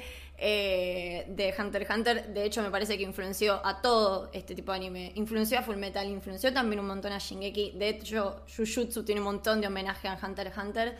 Eh, de hecho, este arco del manga de Jujutsu tiene mucho de Hunter x Hunter. Nada, es uno de los animes que recuerdo con, más cariño. Tiene muy buena animación por ser esa época, por lo menos para mí. Y es hermoso. Y el tercero que, que, voy a nombrar es uno del que amo muchísimo más el manga, y la verdad que si tengo que recomendar algo, recomendaría el manga. Pero el anime también le tengo bastante cariño y para hablar de la historia, eh, Paradise Kiss de Aisha Sawa es nada, una historia muy poco conocida, pero es de una autora mujer, es una temporada, es un anime corto, es hermoso, tiene una concepción sobre el amor y las relaciones eh, muy particular, es cero trillado, es muy lindo. Para mí que no me gusta mucho el romance, la verdad que este me llegó al corazón. Entiende muy bien la adolescencia, entiende muy bien todo lo que son los cambios y las transiciones y las decisiones. Lo amo con toda mi alma, así que esos son mis anime preferidos y voy a hacer un bonus track, obviamente Vivo obviamente. No podía faltar. Yo estaba esperando a ver cuándo decías Cabo Vivo. No, obviamente, pero ya hablé tanto y escribí tanto que Cabo Vivo que es como, bueno, ya está, basta, pero sí, Cabo Vivo, de una. De una, de una. Eh, vamos a la siguiente categoría, que es la de libros. Vamos a hablar de libros, ¿no? En camino no hablamos tanto. Y esta vez eh, empieza Lucho con sus tres libros favoritos. Sí, yo voy a ser muy simple con esto. Eh, el primero es la trilogía del Señor de los Anillos. Gracias a, mi amigo Alan por esa insistencia en que lo lea cuando éramos adolescentes. Eh, obviamente me marcó, el género épico me encanta y bueno, es un indispensable. Eh, de los libros, entre comillas, más modernos y exitosos, Letty lo nombró y entiendo por qué lo dijo en su momento y lo voy a atar con David Fincher, el hombre que no amaba a las mujeres, me parece un librazo, pues aparte me toca desde el punto de vista que el escritor es un periodista como yo. Entonces, nada, me gusta mucho toda esa saga. Como lo quiero a Caleb Blumkis, como lo quiero. Sí, y a Elizabeth también. No, Lisbeth es Dios. Lisbeth Lisbeth es es Dios. Y por último, eh, me voy a ir al terreno local y también para seguir mezclando con las cosas que me interpelan, voy a, mencionar una novela barra libro de El Negro Fontana Rosa que se llama El Área 18, que es un libro que mezcla una historia de James Bond con el partido de fútbol más épico de la historia de- del universo. Entonces, eh, nada, lo digo así nomás y creo que es suficiente como para que alguien que les guste ese tipo de cosas eh, lo quiera leer. Perfecto. Eh, voy con mis tres libros. Esto me costó muchísimo. Amo los libros y tenía como una lista interminable y como que tenía que elegir tres. Pero bueno, llegué a tres. Y el primero que quiero recomendar, que es mi favorito, eh, y es un libro que me voló la cabeza. Pero a niveles, niveles que es difícil de escribir y no es conocido. eh, se llama Story of Your Life and Others. El autor es Ted Chiang. Es una antología en realidad, es una compilación de varios cuentos. Cada cuento es un es como un mundo aparte, es como que no hay no hay como una línea que sigas. Son cuentos bastante diferentes entre sí, pero todos son interesantes y todos plantean un mundo diferente con diferentes reglas y todos te interpelan de forma diferente y todos te hacen reflexionar sobre algo. Eh, el primer cuento, por ejemplo, es sobre la Torre de Babel y se toma literal todo lo que se creía en ese momento. Por ejemplo, se decía que la Torre de Babel llegaba al cielo y en este cuento literalmente llega al cielo y choca con el cielo eh, y es como necesitas varios días para subir la Torre de Babel y es el viaje de, un personaje a lo largo de todos esos días. Eh, por ejemplo, el Sol es chiquito y gira alrededor de la Tierra. Después tenés otro cuento en el que eh, un matemático rompe la matemática con una nueva fórmula que descubre y, bueno, se le cae el mundo, se le caen las creencias, pero al mismo tiempo te lo mezcla con una historia de amor. Tenemos otro en el que eh, hay un- hay una especie de alquimia donde la magia está en saber el verdadero nombre de las cosas. Eh, también tenemos uno en el que existen los ángeles, pero no como chaboncitos con alitas, sino que son como unas cosas medias eh, falopa y turbias y bastante problemáticas. Y después tenemos el que le da el nombre al libro, que se llama Story of Your Life, que es también mi favorito, y es el cuento que adapta la película Arrival de Denis Villeneuve. Es excelente y de hecho creo que la película hace un gran trabajo adoptándolo, es bastante fiel, incluso tiene una cosa de que eh, transforma en un plot twist algo que en el libro se sabe desde el principio. Eh, así que si les gustó Arrival, les recomiendo ese cuento y, todo el libro de Ted Chiang porque es excelente. Eh, el segundo libro que voy a elegir en realidad es una forma de englobar y representar mi pasión y mi amor por todo el género de ciencia ficción y de distopías.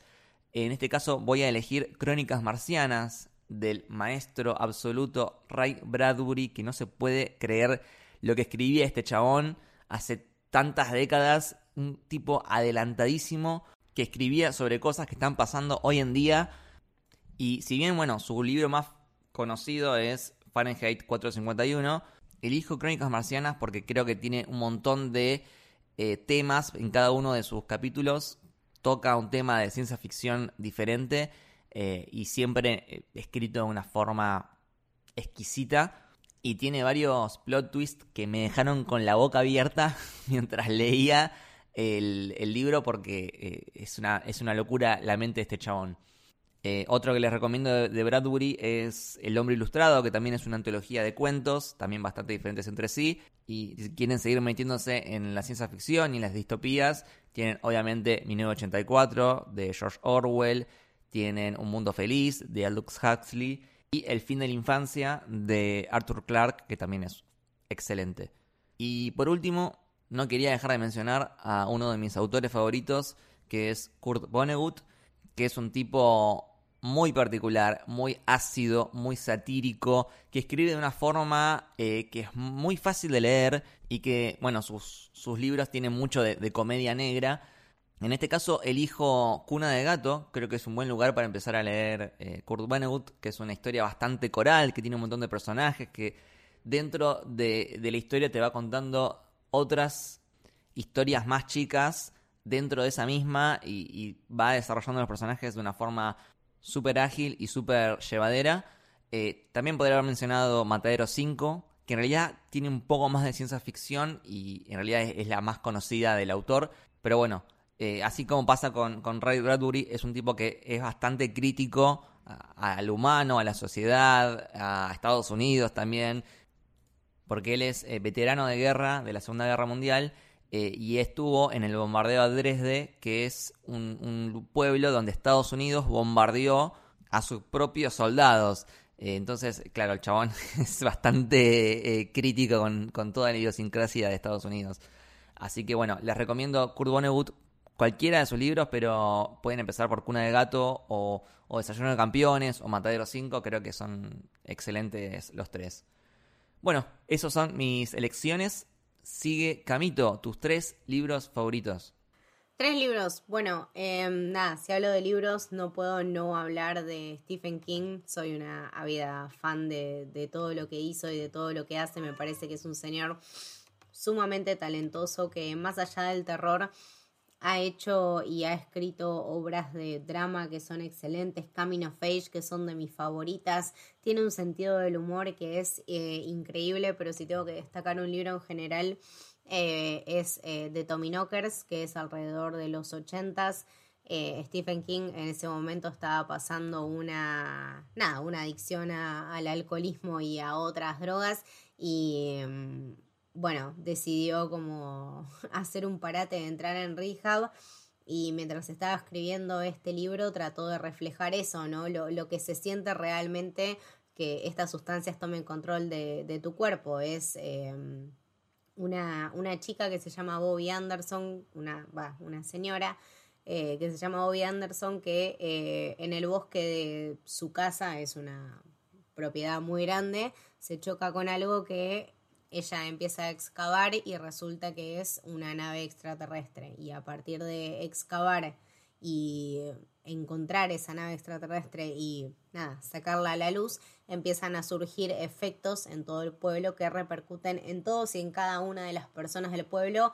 Y Stephen King te dedica literalmente un libro entero a conocer cada uno de estos personajes del pueblo, sus historias y cómo esto los afecta y qué es realmente lo que les está pasando. El final es una de las cosas más impactantes, me parece que es una gran base para lo que después fue Under the Dome, que de hecho después tenemos una serie de eso también, pero de Tommy Knockers lo destaco un montón como, como principio de ese tipo de historias. También tiene una película en los noventas, que bueno, los noventas fue una gran Kingsploitation, ¿no? Todas las, todas las historias de King, eh, la mayoría tuvieron una, una adaptación en los noventas. Los Tominokers no se salvó de, hecho, de eso, de hecho en YouTube están, si la quieren buscar, son dos episodios de una hora y media más o menos cada uno. Es bastante pedorra, pero yo la quiero porque nada, es muy simpática.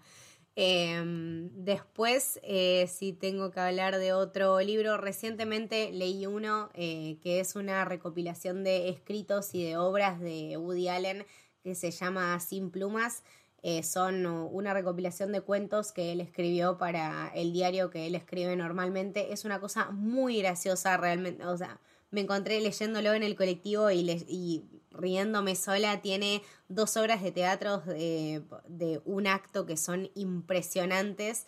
Eh, una se llama Dios, es increíble. Tiene cuentos cortitos que son, nada, súper introspectivos, ¿no? Como, como es Woody, siempre hablando de la vida, de la muerte, eh, de lo que nos gusta, de lo que nos apasiona y también de lo que nos arruina, estas relaciones con nuestros padres, con nuestros amantes. Eh, nada, es un tipo muy particular y me parece que es un, un libro muy, muy interesante, es cortito y, nada, siempre es eh, buenísimo.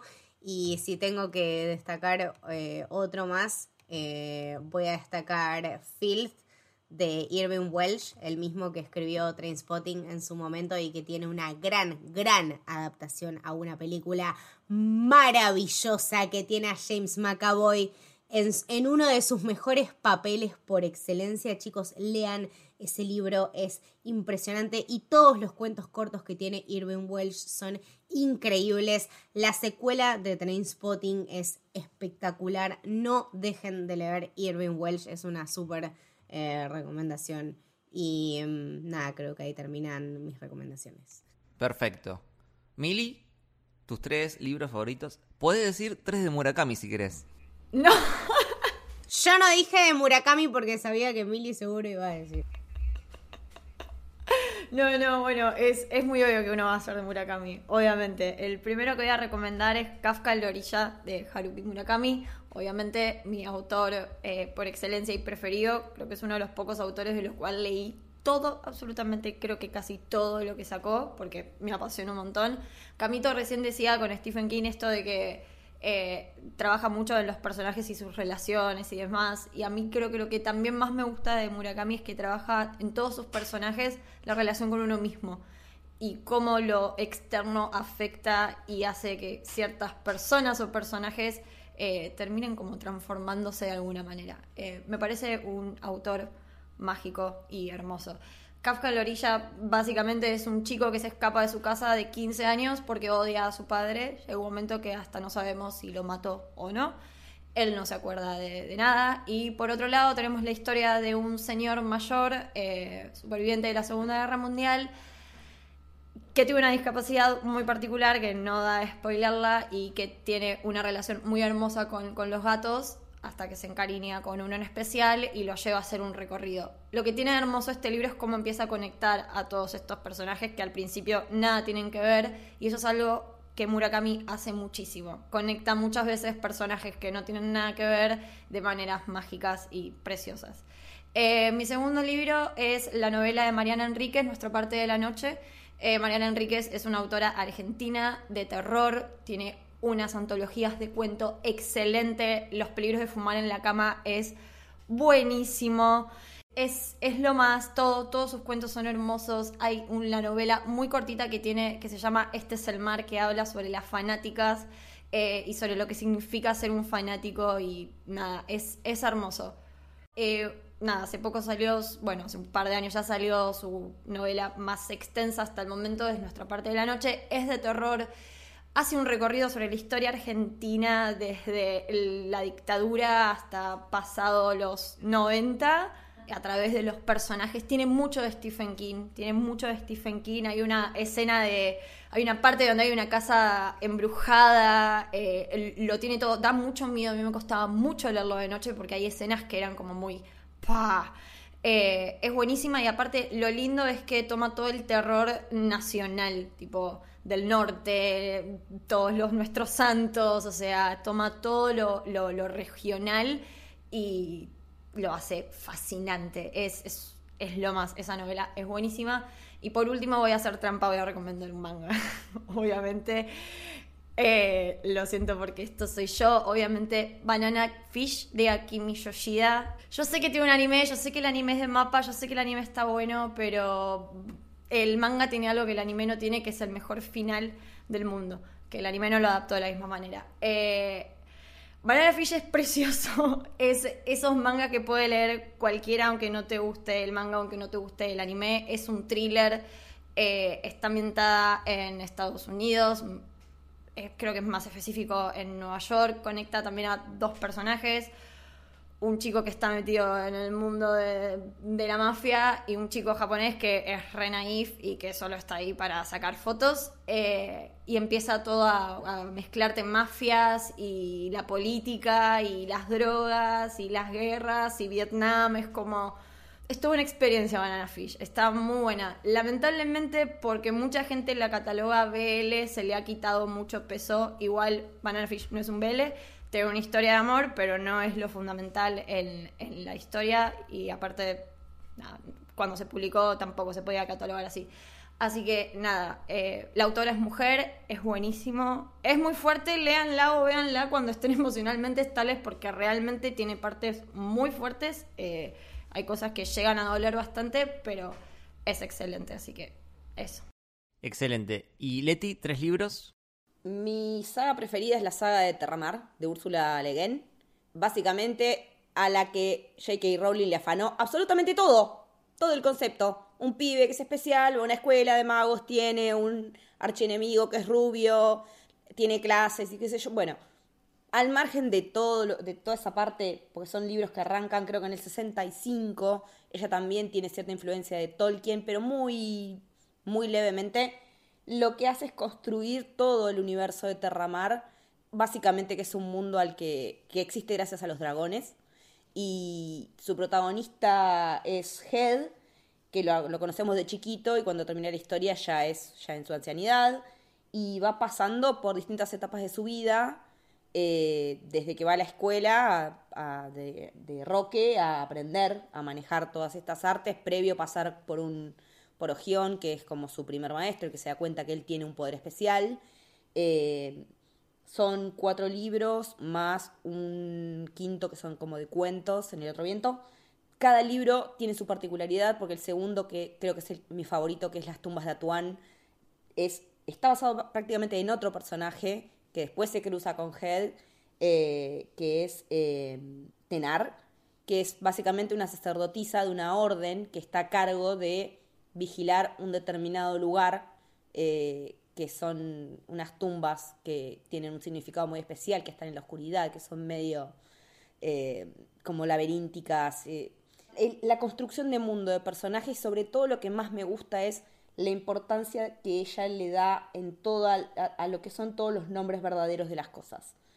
En esa saga vos solamente le podés confiar tu nombre verdadero a, la a alguien en quien realmente confías, porque si no, eso lo pueden usar en tu contra usando la magia. Solamente podés decirle tu verdadero nombre, que aparte te lo dan, no es un nombre que vos elegís. Alguien te dice tu verdadero nombre es tal cosa y el verdadero nombre de esta flor es tal otra. Eh, me parece que, que es de una sensibilidad y de una humanidad increíble esto de, de poder acceder a la verdadera identidad solo a través, conocernos a nosotros a través de que otros nos conozcan y que nosotros decidamos en quiénes a quiénes confiarles nuestro más profundo ser que reside en nuestro nombre. Eh, me parece que es una saga que merece una buena adaptación televisiva, que se le haga justicia porque no tendría absolutamente nada que envidiarle a Juego de Tronos, absolutamente nada. Si la hacen con el presupuesto, olvídense de la película que hicieron de anime, porque eso es un mamarracho que no tiene absolutamente, es un cacho, es un recorte de distintas partes de los distintos libros que no, no tienen absolutamente nada que ver con nada. Pero la hizo el hijo de Miyazaki, ¿no? Es que tuvo que volver Miyazaki como tres veces a hacer películas porque el hijo no. Claro, a salvar las papas, a salvar las papas. Sí, sí, sí. Sí, de hecho Miyazaki vuelve ahora. Siempre vuelve. Claro. Eh, bueno, es una saga fundamental, aparte es una saga corta, eso también está bueno y, se consigue bastante fácil, así que me encantaría que si les gusta todo este tema de, la magia y de la fantasía y de las... y sobre todo los dragones, eh, los dragones son lo todo en esta saga, no por nada el dragón que principal de esta saga, que no sabemos si es dragón o dragona, se llama Calesín, no sé si les suena ese nombre. Calesi. George Martin, la concha de tu madre. Igual, no solo eso, sino que Úrsula Le Guin también tiene otro libro que se llama La mano izquierda de la oscuridad, donde hay un planeta que se llama Invierno, y también tienen eh, como un muro y una parte donde hace mucho frío, y también hay eh, un rey que está loco. George Martin, devolvé lo que te robaste, hijo de puta. Sí, sí, básicamente le debe. Todo el mundo le debe a Úrsula, todo el mundo le debe a Úrsula. Eh, después, otro, otro que también tiene que ver con el verdadero nombre de las cosas, que es el nombre de la rosa de Humberto Eco. No es un libro fácil de leer, las primeras 100 páginas son un perno, porque se la pasa describiendo todas las cuestiones de cada columna, cómo está la hojita, todo súper barroco y recargado, pero una vez que entras, es falopa porque es un policial, un thriller de la reputa madre. Eh, básicamente, Guillermo de Baskerville es Sherlock, eh, viene a ser su Watson. eh, la película está muy bien adaptada, está muy bien adaptada. Sí. Aparte, sobre todo la versión extendida de la peli que tiene un montón de partes que no que están en el libro y en la, y en la versión corta no quedaron, sobre todo cuando ellos están circulando por la biblioteca con un hilo como si estuvieran eh, en, el, en el laberinto del Minotauro. Es increíble ese guiño de que el bibliotecario sea ciego y que se- ese bibliotecario sea Borges.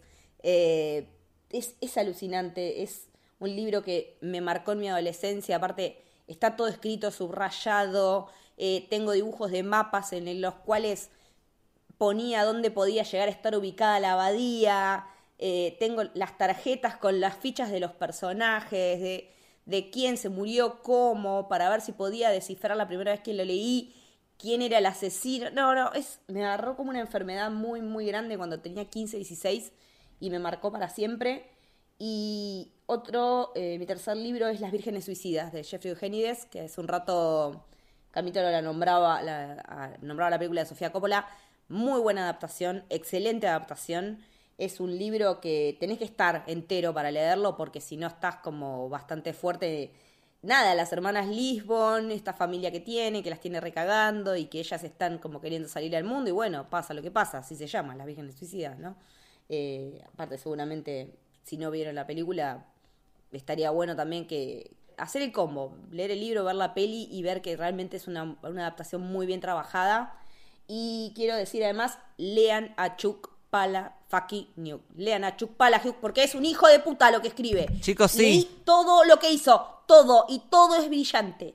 Ese tipo es un hijo de puta. Lo tenía, lo tenía en la lista. Es un hijo de puta. Lo amo. No puede ser lo prolífico que es, lo conciso, lo concreto, la manera de escribir que tiene con frases cortas. Oraciones Punto. cortas, gracias.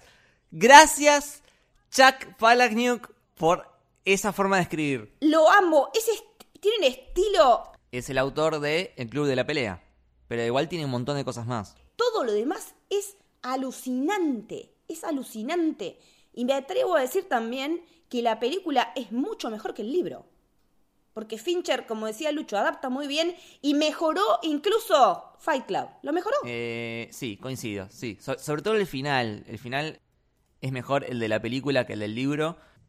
Pero igual lo dijo Chuck, que, que le encantó ese otro approach que tomó Fincher. Aparte tiene un montón de novelitas cortas, tiene eh, una, uno que es una antología de cuentos, que es el que tiene tripas, el famoso cuento. Uh, tripas, qué ganas de vomitar me dio ese cuento. Porque él tiene esa capacidad, él tiene esa capacidad. Pero aparte es un tipo que, que es descarnado, es descarnado. Condenada es un librazo y es así de chiquitito y es el viaje de una piba cuando se va al infierno. No, no, no, es... Y cómo, cómo funciona el infierno, el funcionamiento del infierno. No, no, no, no. no. Excelente. Por favor, lean a Chuck Palahniuk, por favor. Gracias por mencionarlo. Y última mención especial, lo quería decir, eh, American Gods de Neil Gaiman. Sí. Lean el libro. La serie, la primera temporada está buena. Está muy buena la primera temporada. Está muy buena. Realmente la primera está muy buena. Después ya medio que no. El libro es excelente y si les interesa la mitología, está buenísimo porque tenés de todo. eh, nórdica, griega, egipcia, mesopotámica, rusos. O sea, tenés dioses rusos. Es buenísimo. Es buenísimo, se lo recomendamos. Bueno, la siguiente categoría vuelve a ser musical. Y esta vez vamos a elegir nuestras tres bandas favoritas de cada uno. Empieza Camito, tus tres bandas favoritas. Bien, eh, perfecto. Eh, voy a empezar con nada. Para mí la mejor banda del planeta y de la historia en general que supera muchas otras y todas por excelencia, eh, los Beach Boys, liderada por el gran Brian Wilson. Más allá de todos sus achievements como bandas, me parece que Brian como personaje en los 60s y en California y en todo lo que fue la música en general, eh, tuvo una gran, tuvo un gran, gran impacto. Eh, Brian junto con todo lo que fue la Wrecking Crew, que era un grupo de músicos especializados que grababan en California en los 60s, grabó muchísimos de los discos de las bandas que se escuchaban en ese momento. Hay un capítulo de Los Simpsons, el capítulo donde Marge tiene la, la vianda de los Monkeys y le dicen ni siquiera escriben sus propias canciones. Bueno, los que escribían y los que grababan las canciones eran la Wrecking Crew. Todas las bandas como los Beach Boys y los Monkeys se iban a giras y gente como Brian Wilson y muchos otros de la Wrecking Crew se quedaban en California grabando y produciendo esos discos. Hay un documental en YouTube disponible que está que es cortito y que es buenísimo de la Wrecking Crew que recomiendo que vean. Y nada, si tengo que recomendar un disco de los Beach Boys, por supuesto y por siempre va a ser Pet Sounds, que de hecho es el disco favorito de Paul McCartney, así que bueno, no tengo mucho más que decir. Eh, eso está bueno. Y recomendar algún álbum, por si alguien quiere empezar a escuchar, está, está bueno si quieren mencionarlo. de los Beach Boys, eh, Pet Sounds, lejos. Em, después otra banda que ahora, nada, voy a ver y estoy muy entusiasmada son los Pixies. Chicos, por Dios, qué gran banda. Los Pixies tienen uno de los mejores discos de los últimos 30, 40 años, que es eh, Bossa Nova, que para mí es impresionante. Tienen también Camon Pilgrim. Eh, son una de las bandas de rock por excelencia que marcó absolutamente la diferencia entre lo que se escuchaba antes y lo que se escucha ahora también. Eh, resonó muchísimo en la cultura. Tiene en, en Mid-90s, que es producida y dirigida por eh, Jonah Hill, uno de, de sus temazos por excelencia y realmente te llevan mucho a esa época. Es una banda con muchísimo impacto cultural. Tienen los cuatro discos, los cuatro, los cuatro primeros discos que me parece que son brillantes y nada, ahora los vamos a escuchar en el Primavera Sounds, así que nada, por suerte estamos, estaremos ahí para, para verlos y después termino con una de las bandas también de los 60, 70 que para mí es icónica, que son The Doors. Eh, nada, que, qué más decirles que Jim Morrison, que era realmente eh, un poeta, me pasa algo muy parecido que me pasa con los Smiths, ¿no? Que quedaba ahí con entre poner los Smiths y los Doors y me parece que entre los dos tienen muchas similitudes. Esta cosa de Jim Morrison y Morrissey como poetas y eh, Johnny Marr y después del otro lado de Doors, eh, dos personas que son muy talentosas con las guitarras y, fusionar esos dos talentos y generar esas melodías únicas aparte de Doors sumando un sonido tan novedoso y después que se volvía tan eh, normal como eran los, los sintetizadores en su momento y nada, generar mensajes tan disruptivos, ¿no? Y hablar de cosas tan hippies y con tanta, a la vez tanta presencia, eh, me parece que nada, son, son una de esas eh, bandas que generaron muchísimo impacto y bueno, sobre todo lo rescato porque es una gran parte de, de todo lo que fue la filmografía de Coppola y sobre todo Apocalypse Now. Así que por siempre de Doors, lejos. Excelente. Mil, tres bandas. Bien, eh, la primera, bueno, medio raro, es una banda japonesa. Eh, soy, nada, me gusta mucho el metal rock japonés, sobre todo de los 2000, fines de los 90. Eh, bueno, mi banda preferida de toda la vida desde los 15 años, básicamente me acompañó toda la vida y por suerte pude ver en Argentina porque vinieron dos veces, es de Gazette. Eh, nada, yo sé que esto es muy raro porque nada que ver, y, pero bueno, acá tuvieron su momento de, hit, allá en Japón obviamente eh, supieron ser una gran banda muy, muy conocida, de las que llenan estadios y demás. Digo supo ser porque la onda a la que pertenecían medio que fue cayendo un poco en picada, se fue un poquito la moda y el K-pop empezó a ocupar obviamente en la industria de la música eh, un lugar mucho más importante. Si acá en Argentina el K-pop la está pegando, imagínense en Japón, ¿no? Como que obviamente es mucho más. Pero nada, eh, tiene al mejor baterista japonés de la vida y las mejores guitarras, obviamente. Pero bueno, nada, si les gusta mucho el metal y el metal bastante pesado, eh, puede que, que les cope. Mi segunda banda, eh, esto es más por nostalgia, Nirvana. Eh, por nostalgia, porque también es una banda muy de, mi adolescencia, pero también es una banda que recurrentemente seguí escuchando. Me acompañó, lo, sigo escuchando muy seguido. Capaz hay otras que pueden ser mis preferidas, pero no las escucho tanto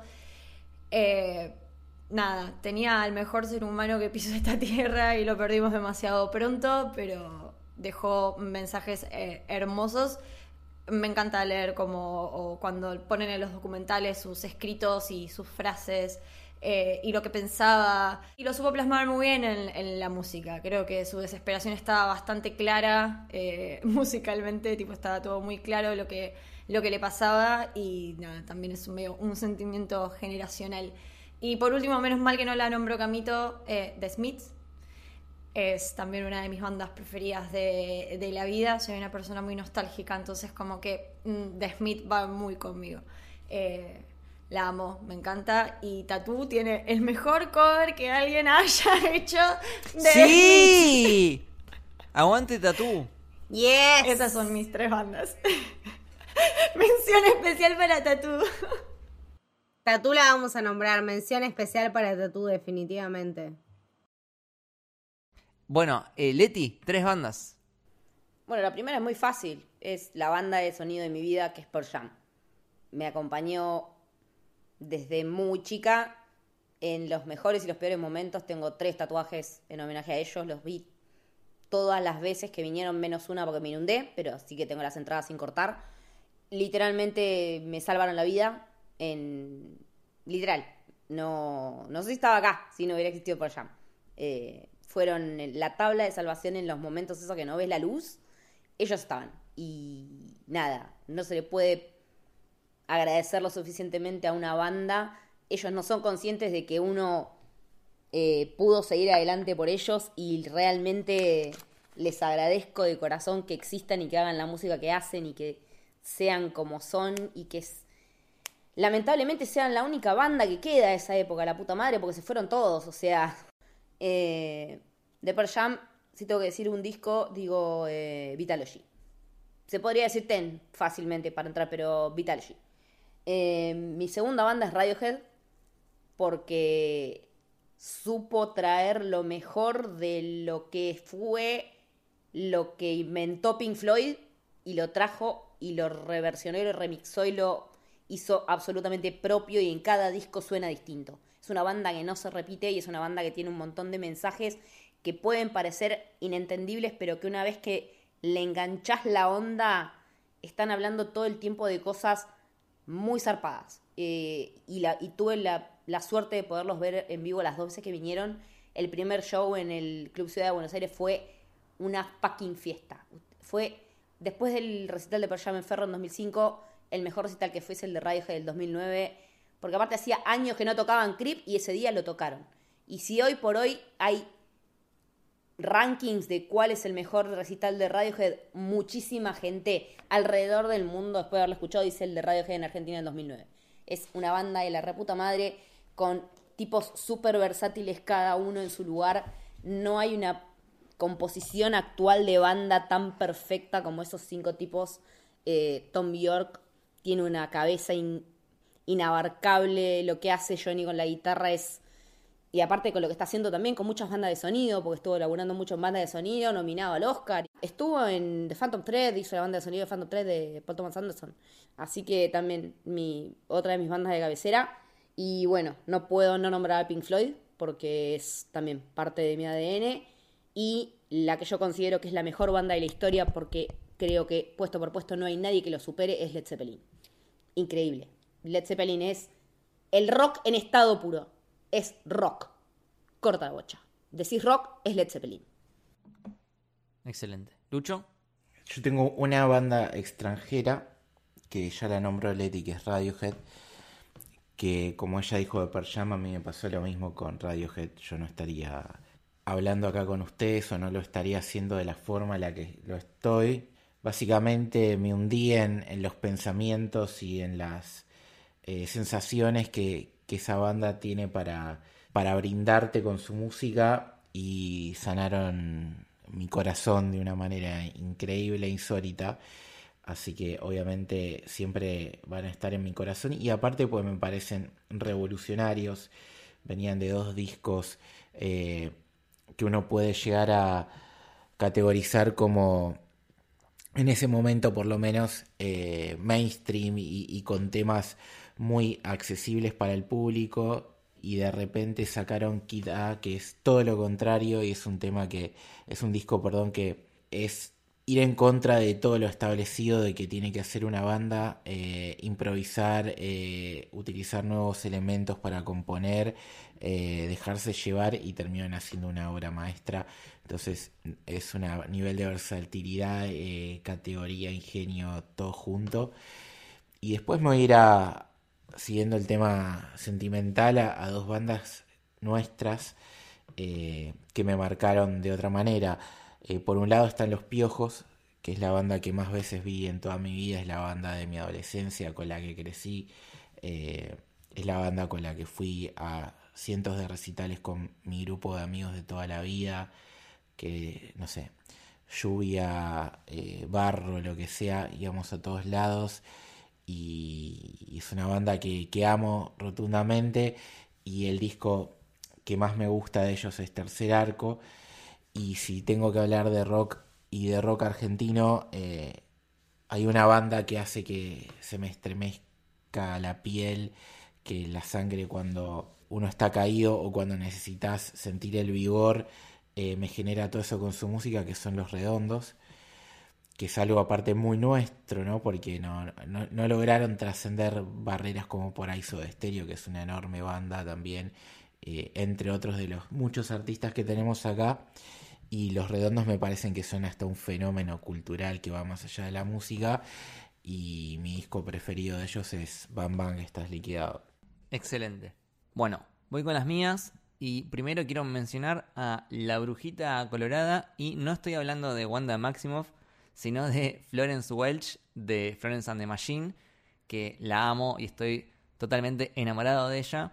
Y con la cual tengo una historia bastante particular porque eh, yo no la conocía mucho eh, pero tenía entradas para un Lollapalooza donde venía ella, así que me puse a escuchar su música. Ay, nos cruzamos en ese reci, boludo. Ah, sí, eh, acá en Héroe nos dimos cuenta que coincidimos un montón de veces en diferentes recitales mucho antes de conocernos, así que medio que ya estábamos conectados desde antes. Cuestión que, bueno, me puse a escuchar su música y me gustaba mucho, pero cuando la vi en vivo quedé perdidamente enamorado fue una experiencia un tanto mística porque llovía. Ella tenía un vestido medio traslúcido que sí. se movía como mística e hipnóticamente con el viento mientras ella danzaba. Eh, ella obviamente en patas, descalza, corriendo de acá para allá, subiéndose a la torre. Me transmitió muchísimo. Eh, me, hizo como sentirme como eh, elevándome, como ascendiendo. A partir de ahí me hice fanático, empecé a escucharme todas sus canciones, a analizar las letras, eh, analizar los videos. Los videos son muy buenos, están muy bien dirigidos. Y, su música es un tanto particular porque su tono es como medio, eh, parece religioso o angelical, pero las letras son bastante turbias, habla de demonios, eh, habla de cosas bastante heavy que le pasaron, habla mucho de salud mental y, su estética también es como medio de brujería o medio arcana. Eh, ahora está sacando unos temas que, tienen toda una estética un poco mitzomar, así que tiene como algo muy, muy interesante que me atrapa. Eh, tiene un tema que hizo para Game of Thrones, que es el de eh, Jenny of All Stones, creo que se llama. y si quieren empezar por algún álbum, pueden empezar por How Big, How Blue, How Beautiful o Ceremonials, ambos son excelentes. La segunda banda que quiero mencionar y que justo hoy saqué entradas para ir a verlos en noviembre son los monitos del Ártico, los Arctic Monkeys, que también los amo, me acompañan desde hace muchísimo. Todas sus canciones me parecen geniales, la letra de las canciones es poesía pura. Tienen algo bastante particular que es que son bastante experimentales, suelen probar diferentes estilos, así que cada álbum es bastante diferente de los demás y recomiendo mucho que no se queden nada más con los temas más famosos y conocidos, porque cuanto más profundo se meten, mejores joyitas van a encontrar. Todos sus temas son excelentes. Eh, son bastante sensoriales. a, mí, a me pasa eso cuando los escucho. Eh, por ejemplo, mi, mi, mi álbum favorito es AM y yo recomiendo muchísimo hacer el ejercicio de tirarse en la cama con todo oscuro, todo apagado, todo negro unos buenos auriculares y dejarse llevar por este álbum que es un viaje totalmente sensorial, eh, hipnótico, zarpadísimo. Y antes de mencionar el tercero, quiero hacer un par de menciones especiales, así bien rapidito. Eh, los Red Hot Peppers, porque son icónicos. Eh, Foo Fighters, porque para mí son sinónimo de rock. Y creo que es la banda que más veces vi en vivo porque les encanta venir a Argentina. Dave Grohl, te amo sos un showman. Eh, los shows de Foo Fighters son buenísimos siempre. Y eh, también quería mencionar a System of a Down, que fue la primera banda que vi en vivo y que si bien ahora no los estoy escuchando tan seguido, siempre te van a tener un espacio en mi corazón. Y ahora sí, el tercero que quiero mencionar es una banda uruguaya que se llama El Cuarteto de Nos. Y acá yo sé que Mili me va a bancar en esta porque también le gusta mucho. ¡Ay, sí! Sí, qué gran banda, boludo, qué gran banda, qué buena. Ah, Las letras son las mejores letras, las mejores letras. Son buenísimas, son buenísimas. Eh, recomiendo que escuchen sobre todo la última etapa, que creo que es la mejor. Eh, por ejemplo, pueden empezar por el álbum Porfiado o también eh, Apocalipsis Zombie, me gusta mucho. Y bueno, esas son las mías y con eso terminaríamos esta categoría musical. Y ya falta poquito para ir cerrando, quedan dos categorías. Y la siguiente es una muy, muy linda y muy nostálgica porque vamos a hablar de nuestras series de la infancia. Y voy a empezar yo, pero haciendo trampa, mucha, mucha, porque no podía decidirme solamente tres. El primero es Dragon Ball Z, que yo lo había dicho Camito, y que para mí es Icónica. la serie de mi infancia y seguramente de toda una generación. Eh, yo creo que, eh, sobre todo en este país, creo que Argentina es un país muy Dragon Ball Zetero. Y es una serie que nos, nos llenó de momentos que quedaron grabados para siempre en nuestros corazones.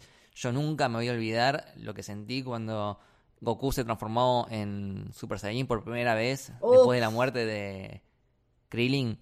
Fue como una cosa que piel de gallina. O sea, se- cuando empezabas a sentir que cambiaba algo en el aire, que parecía que se cambiaba el color del pelo y, y decís, ¿qué está pasando, chabón? Es, es brutal. Eh, y otro momento, por ejemplo, que me acuerdo es cuando eh, muere Vegeta, no me acuerdo si era en la saga de Majin Buu o en la de Cell, pero cuestión que me puse a llorar y mi vieja me miró con mucho cringe diciendo, pero estúpido, esto es ficción, no es real. Y yo tipo, no, no, se murió Vegeta. Pícoro sacrificándose. Qué hombre pícolo, qué hombre pícolo. Sí, te amo, Picoro. Eh, nada, Gohan, Vegeta, Trunks, Ay, Trunks. Y, y bueno, los openings son, son pasión, son pasión y son para hacer pogo. Eh, esa es una. Eh, otra que quería mencionar es la serie sobre mi vida, o sea, el laboratorio de Dexter. yo me sentía muy identificado con Dexter porque eh, odiaba educación física y yo también en el colegio odiaba educación física, así que me sentía representado. También es, una forma de mencionar al maestro Gendy Tartakovsky, que eh, no solo hizo el laboratorio de Dexter, sino que también hizo Samurai Jack, los cortos de la serie de Clone Wars, de Star Wars. Hace poquito sacó una serie que se llama Primal, que es excelente, excelente, y no tiene diálogos, pero es una locura. Incluso recomiendo la película de Dexter que se llama Ego Trip, que si bien es muy difícil de conseguir, eh, si pueden háganlo porque e- es buenísima e incluso se adelantó un montón de series porque, por ejemplo, la serie de Loki tiene un par de cosas igual a la película de, de Dexter. Eh, y siguiendo con la línea de Cartoon Network, quiero mencionar a las chicas superpoderosas, que las amaba y era fanático, no me perdía un capítulo, los capítulos eran todos geniales. Eh, y, y si bien cada una de ellas responde a un arquetipo de personaje, eh, yo quiero destacar los villanos porque eran buenísimos. Eh, tenías a, a Mojojojo, nada, capo, o sea, viene, viene el Joker y después viene Mojojojo. Excelente villano.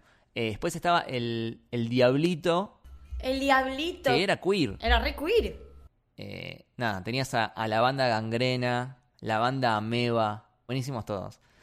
Eh, otras series que quiero mencionar y que fueron mi, puerta de entrada a este amor y pasión por el mundo de los superhéroes y, sobre todo por Marvel son eh, la serie de los X-Men y la de Spider-Man, ambas de los 90, que me gustaban mucho y hasta tenían como algunos arcos que eran como eventos, como se hacen ahora en las películas.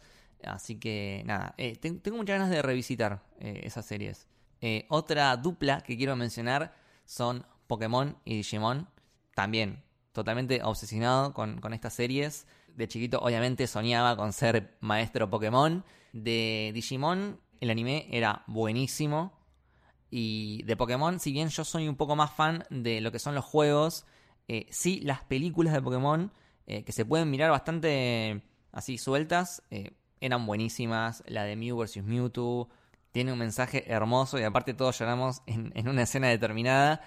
Y la última serie que quiero mencionar es obviamente Power Rangers, porque también estaba obsesionado, me miraba todos los capítulos, me encantaba. Eh, to- todas las generaciones de Power Rangers, eh, Mighty Morphin, eh, Ninja, Zeo, Turbo, Perdidos en la Galaxia, Wild Force, Al Rescate, nada, me encantaba, me encantaba. Y bueno, esas serían mis series. Eh, perdón que me extendí, pero eh, no quería dejar ninguna fuera. Eh, ahora sigue, Camito, tus series favoritas de la infancia. Uno, Alf, por excelencia, te amo, Alf, y nada, todo, todo lo que vos impactaste en mi vida, realmente es una serie que la encontré, sobre todo me ayudó muchísimo en la cuarentena, encontré un archivo en torrent rarísimo que es Alf doblado a latino, pero eh, los títulos están en alemán.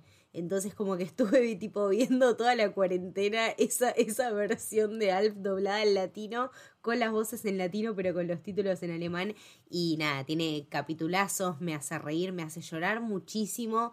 Eh, de hecho hubo muchos días donde la intro mismo me emocionaba mucho. Hay una parte donde Benny lo abraza a Alf en la intro que lo nombra y le dice tipo, ay Alf, y va y lo abraza y nada, todos en, en, cuarentena en los primeros días estábamos muy sensibles, así que bueno, me largué a llorar y nada, es, es una serie, me acuerdo de festejar cumpleaños y tener una, una remerita de, de Alf puesta, está en, en, mis fotitos, así que nada, me siempre me encantó este, este personaje. Nada, top episodios el de la cucaracha. Para mí es nada, impresionante, impresionante. Yo tengo un recuerdo de, del chabón disfrazado de espárrago. Claro, espárragos, espárragos se sirven en la mesa, espárragos, espárragos. espárragos, espárragos se sirven en la mesa. Espárragos, espárragos para, mi tía Teresa. Eh, serie número 2, eh, Fenomenoide. Fenomenoide para mí es algo que fue impactante en mi vida, sobre todo porque no lo veía en la casa de mi madre porque no teníamos cable, sino que lo miraba los fines de semana en la casa de mi viejo. Eh, entonces teníamos como ese link que nos unía, que era fenomenoide, que aparte tenía un humor muy particular. Lo, de hecho, lo volví a ver en, en, cuarentena y entendí muchísimas más cosas. Es un personaje muy particular, tiene una de las mejores canciones de intro de la historia. Está producida por Spielberg, o sea, es muy grosa, tiene mucho laburo atrás. Aguante fenomenoide. Y mmm, nada, si tengo que nombrar otra, como decíamos en un principio, Malcolm in the Middle, me parece que es intachable, perfecta, incorregible. Brian Cranston dirigió los mejores capítulos para mi gusto de, de Malcolm in the Middle. Es una cosa que maneja la comedia de una manera impresionante. Todos los personajes crecen a lo largo de la historia. El final me rompe el corazón. De hecho, tipo, lo estuve postergando en cuarentena un montón porque sabía que me iba a destrozar. Son todos adorables. Eh, la familia es, eh, es, hermosa, tiene un guion perfecto, tiene un humor increíble, tiene capítulos perfectos. La representación que hace WandaVision en su momento de Malcolm in the Middle también eh, está muy, muy acertada. Y es, es, realmente una de esas series que uno mira y dice no tiene un capítulo malo. Así que Malcolm in the Middle por siempre. Sí. Mili, tres series de la infancia. Sí, eh, bueno, maravillosamente una no es un anime.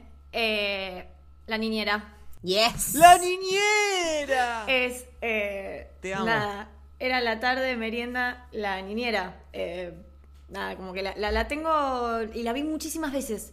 Tengo ese recuerdo tipo como el Chavo del 8 ahora casados con hijos, de haberla visto 80 millones de veces, tipo saberme diálogos de memoria. Y me parece que tiene, nada, señorita Babok, o sea, tiene personajes increíbles, icónicos. El, el mayordomo. El mayordomo era más nice, era excelente. Eh... La nona. Jetta. Jetta. Jetta era lo más. Claro, boludo, la abuela Jetta. Me, me, hacen, me hacen muy feliz, eh, me hacen muy feliz de hecho cuando aparecen videos de, de ellas, bueno, de ella y de la que hacía de su mamá actualmente, son divinas, son, son hermosas.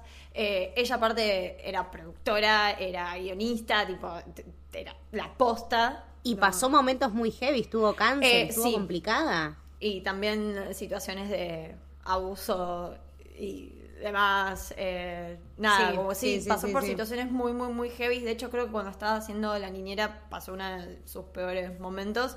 Eh, nada, tuvo una historia bastante terrible y Pero bueno, nada, en su momento eh, lo veía muy de, de niña y me divertí un montón. Y aparte está muy buena porque es como decía Camito, pasa con algunas series que la volvés a ver de grande y la acidez que maneja es como muy distinta cuando sos chico. eh, pero nada, la niñera, la amo. Y tiene, tiene una película que se va con un país de Europa del Este.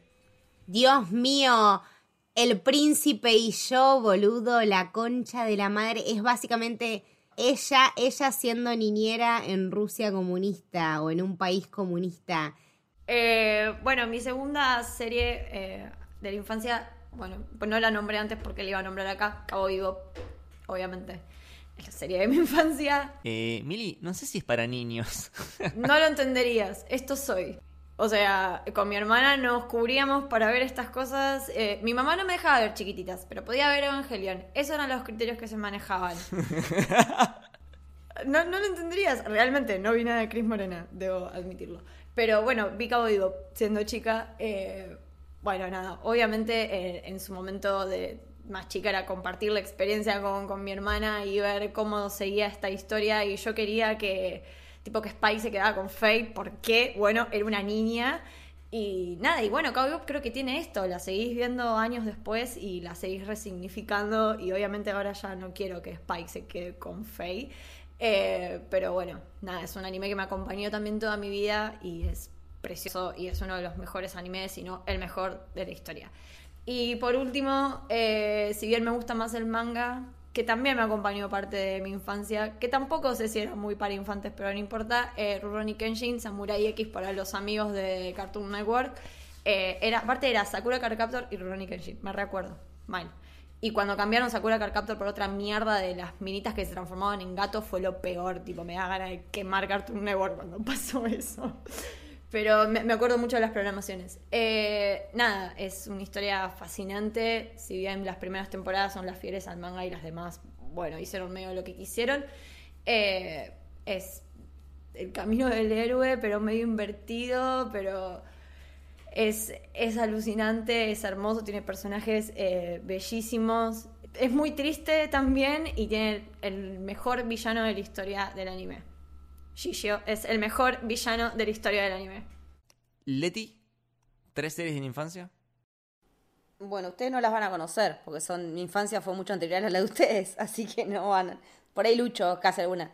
La primera es Robotech. Eh, yo la vi teniendo 6, 7 años. O sea, nosotros jugábamos en la escuela a Robotech. Y había y nos peleábamos por el que hacía de, de Rick Hunter. O sea, mis, mis crashes con personajes animados arrancan con Rick Hunter. Pero aparte es una mezcla ideal de mechas con culebrón telenovelesco, triángulos amorosos.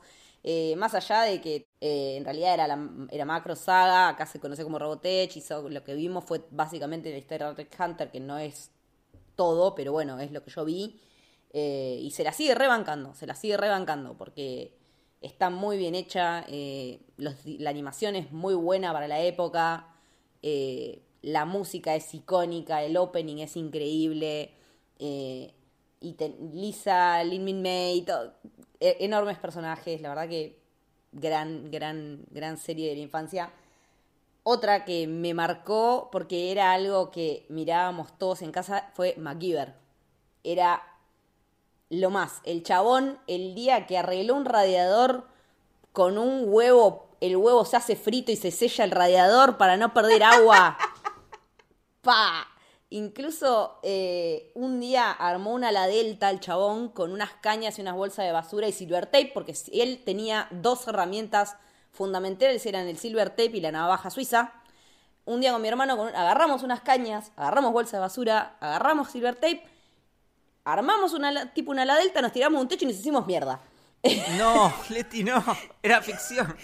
Pero jugábamos a MacGyver y, ju- y te- y teníamos como una, una montaña de cosas como que habían quedado de una casa que habían construido al lado y, y- y vos re- rebuscabas en esa montaña y encontrabas tornillos, eh, cachitos de alambre, qué sé yo. Bueno, con todas esas boludeces construíamos cosas de MacGyver. Ese era como... Era, era nuestro juego interno en el fondo de casa con mis hermanos eh, y mezclar cosas medio químicas eh, y que por ahí hacemos cagada, obvio, porque si mezclas lavandina con detergente es como medio peligroso, no lo hagas en tus casas, eh, pero lo hicimos porque MacGyver lo había hecho para nada, cosas. Y otra que me marcó también fue Ve Invasión Extraterrestre, clásico de, de la ciencia ficción de los 80, con esos looks, con esos aliens que venían en son de paz y mentira, en realidad venían a colonizarnos y comían ratas bajo sus cuando se levantaban la cara y veías que eran como medio lagartos eh, y yo no era fan de Diana que era la protagonista yo era fan de Lidia que era como la, la otra mala que no era tan mala en realidad y después estaban todas las la resistencia Donovan qué sé yo bueno era un, un delirio hermoso la verdad que hicieron un, reboot después que fue una reverenda cagada pero Jen Bader, que, que fue la, era actriz de Diana, tuvo como algún cameo, qué sé yo. Y nada, también una mención especial para Brigada A, los que también conocíamos en esa época como los simuladores, porque básicamente Brigada A y los simuladores hacían lo mismo. Un equipo de cuatro tipos que tenían, que eran algunos ex eh, militares, otros que tenían otras habilidades y como que entre todos eh, cumplían misiones así, haciéndose pasar por cosas que no eran. Así que ahí estaban Aníbal, eh, Face, Murdoch y Mr. T, Mario Baracus, eh, en su camioneta negra con la raya roja, que mi hermano tenía la, la camionetita y jugábamos un montón con esa camioneta. Eh, así que esos, ese es mi flash de infancia. Todas cosas mm, que, que se- de las que seguimos hablando hoy en mi casa cuando nos juntamos también. Seguimos compartiendo las charlas y el recuerdo. Bien, excelente. Lucho, tres series de la infancia. Sí, me robaron varias ah, acá. eh, X-Men me la robaron. Me acuerdo de, de la primera vez que vi a Wolverine sin la máscara y que fue un suceso para mí a tal punto que llamé a mi mejor amigo Facundo para decirle lo que había detrás eh, de ese rostro. Eh, Robotech, nada. Suscribo a todo lo que dijo Leti. Podría menciones especiales a Gem and the Holograms. ¡Sí! ¡Las Misfits, boludo! Exactamente, podría, podría tirar otra mención especial también a Sailor Moon, que era como vos mirabas Dragon Ball y después mirabas Sailor Moon. Eh, voy a ir a la animación bien norteamericana y son tres que para mí van muy de la mano. Por un lado está Los Halcones Galácticos, Que, perdón, los halcones. Después hay como miles de, de rip-off, porque estaban los motorratones. Los Motorratones de Marte, que estaba, muy, estaba buena esa serie. Después había unos tiburones. Sí, los... eh, Mil copias había. Sí, lo- no me acuerdo Sharks. Eh, que estaban muy buenos los muñecos, todas estas cosas, pero bueno, los halcones galácticos era el espíritu ochentoso, glam rock y toda esa cosa metida una serie, la verdad que estaba muy bueno.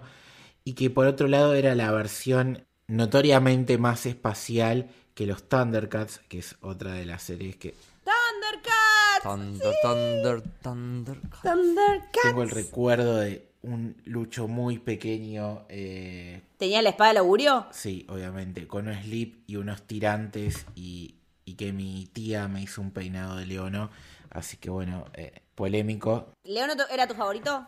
Siempre el protagonista. Sí, ya sé, pero. No, porque el mío era Pantro. No, no, leono, leono a morir.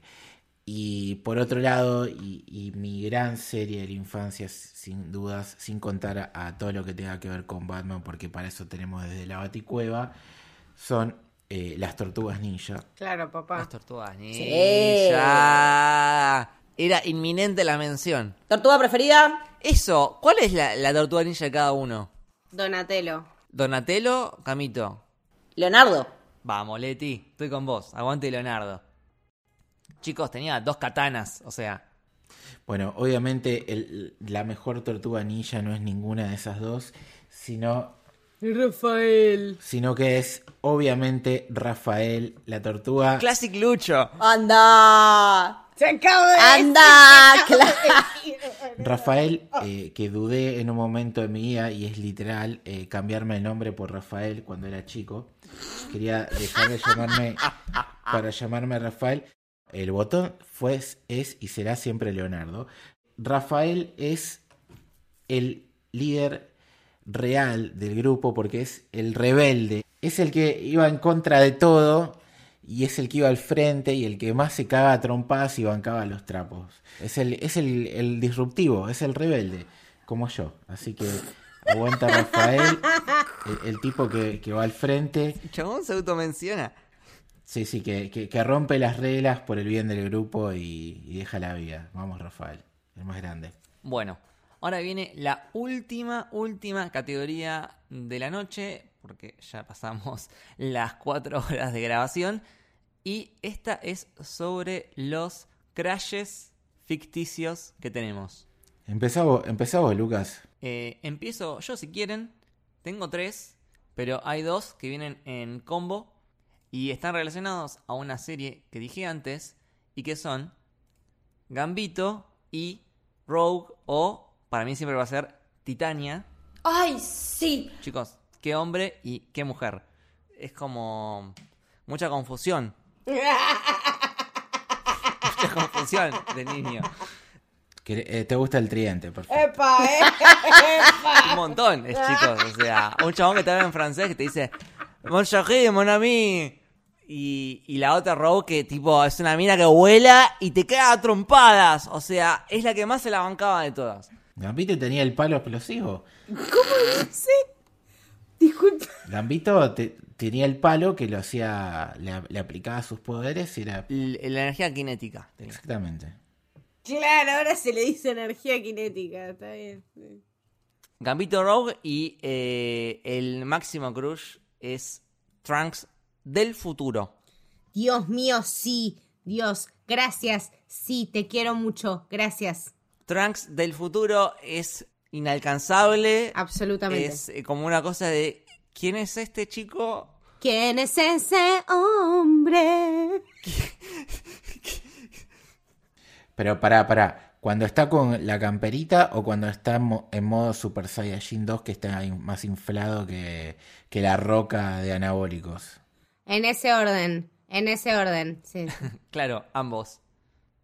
Eh, bueno, Camito, tu turno.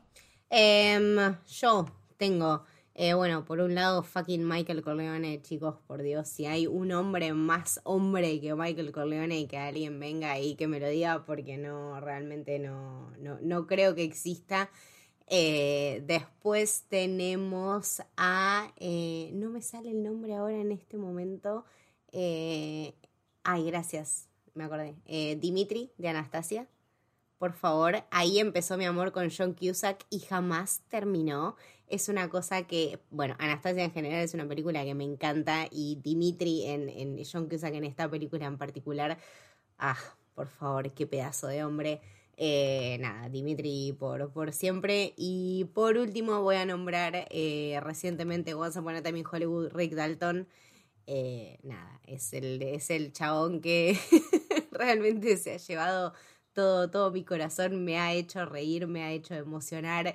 Eh, realmente me encantaría ser esa italiana que lo enamoró cuando se fue a hacer unos buenos westerns italianos. Eh, me parece un, nada, un personaje increíble. Así que esos son mis tres eh, crushes ficticios. Bien, siguiente. Leti. El primero es Steve Rogers. Como todo el mundo sabe, estoy enamorada de Steve Rogers desde que era un escuincle baboso que pesaba 40 kilos mojado. Después se convirtió en tremendo chongazo y toda la bola, pero eh, ya desde, que se tiró arriba de la bomba fue como, te amo hermano, te amo, sos perfecto, sos todo lo que quiero ser y después en Civil War le banco los trapos. Cuando sea, ante quien sea, donde sea, me voy a las piñas por Steve Rogers, así de corta. Eh, después viene Jamie Lannister, ya es un tipo sinuoso, que se cogía a la hermana, gemela, casi mata a un pibe porque lo vio cogiendo con la hermana. Pero a los 17 años había tenido los huevos para matar a un rey que quería prender fuego a todo el puto pueblo. Entonces, nada, el chabón. Y, después tuvo que vivir con ese mote de, matar reyes que él odiaba. Eh, en uno de los mejores episodios de Game of Thrones, él tiene esa conversación con Brienne en la que se sincera y le dice: Mi nombre es Jamie, no me digas matar reyes. O sea, es así. Es un personaje, el mejor personaje de toda la saga de Game of Thrones, tanto en la serie como en los libros. Es mi favorito y lo amo y lo banco a full. Eh, el tercero es una incorporación reciente y estoy hasta la pija con este chabón. No puedo más de amor por Erwin Smith, mi comandante, comandante de mi corazón. Lo sigo llorando, lo sigo extrañando, lo voy a amar por siempre porque es la combinación. Es, es como si Steve Rogers hubiera tenido una pizca de, no sé si de malicia, pero de otro tipo de viveza. Es el soldado perfecto. Creo que él es el soldado perfecto. eh, porque aparte es estratégico, es maquiavélico. Todo por el fin. eh, todo por el fin, pero él no queda exento de eso. Y eso es lo que a mí me mata. El chabón no es que manda al resto al matadero. Él Él también, también va, claro. Él también va. Cuando hay que ir, él va. No es que solamente manda gente. Él se la juega y da sobradas muestras de que es un terrible líder, como lo convence a Levi para que se una a la legión. eh, y, la motivación que tiene esta de, la verdad y... No, es, es un personaje que, que me marca un antes y un después en un montón de cosas de ahora en más para ver ficciones a futuro. Realmente me marcó ese, a, ese, a ese punto. Y la excepción es Kylo Ren. Kylo Ren es un tipo completamente roto, fracturado, dividido en su mente, tironeado por la fuerza, eh, por el lado oscuro y por el lado eh, de la luz. Ya desde que estaba en la panza, Leia sentía el tironeo que tenía el chabón entre los dos bandos. Pero me parece que es un personaje súper complejo, con una psiquis muy compleja, que tiene un tironeo muy fuerte entre el deber ser y lo que quiere ser. Y también eh, un pibe al que sus padres lo dejaron abandonado a su suerte de alguna manera. Porque cuando vieron que el pibe, que no podían con el pibe, tomá, Luke, llévatelo a ver si lo puedes llevar por el camino del bien. Mientras el padre volvía a ser eh, contrabandista y la madre seguía haciendo carrera en el Senado. Entonces, también me, me parece que es un personaje que, que la pasó mal en un montón de tiempo. Y nada, pero bueno, esos son mis calles ficticias. Bien. Siguiente, Lucho. Por un lado tenemos a Michelle Pfeiffer haciendo de Gatúbela en Batman Returns. Uh. Bueno, ya hemos hablado largo y tendido de Michelle Pfeiffer en Batman Returns en Desde la Baticueva. Sí. Más adelante en el tiempo tenemos a Jessica Alba en Sin City. Y más cercano en el tiempo todavía es eh, Ana de Armas en esa pequeña participación en James Bond, donde brilla con todo su esplendor y carisma y demás. Excelente. Y cierra la última terna, Millie. Sí. Eh, el primero es de. casi todos son de anime. No vean anime, chicos. Después te enamoras solo de figuras 2D y eso es peligroso. Y después idealizás. Después idealizás, o sea, de- después no mejora la situación. O sea, empieza de niña y sigue, claro. es un que peligro, no- boluda, es un peligro. No termina, claramente son todos de anime. Eh, Seyomaru, el hermano malo de Inuyasha. Inuyasha, creo que. eh, eh, nada, Inuyasha también es un anime muy de los 90, 2000 que pasaban en Cartoon Network. Nada, era el lobito y la mina que viaja en el tiempo, bueno, no importa. Eh, yo estaba muy enamorada de, de él. Mi segundo crush es Sailor Urano de Sailor Moon. Yo, Yorano, ¿dijiste? O- Uranus.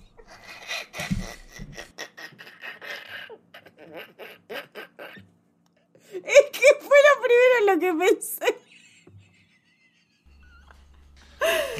Se- yo entendí Sailorano, perdón. Yorano, ok. Te amo Ah, no, Urano. Ah, Con perdón. Camito nos miramos como diciendo. Lo dijo, ¿no? Sí, lo dijo. Uranus. Dijo que sí, juego de trolo. Te traicionó el inconsciente. Chicos, eh, Nunca hablas en inglés y justo ahora hablas en inglés, Esto no va a terminar bien. Te traicionó el inconsciente. Hacete cargo. Sailor Urano. Eh, no, ya no puedo seguir. Voy a buscar cómo se llamaba para decirlo en japonés. y no hablar en inglés en nunca más en mi vida.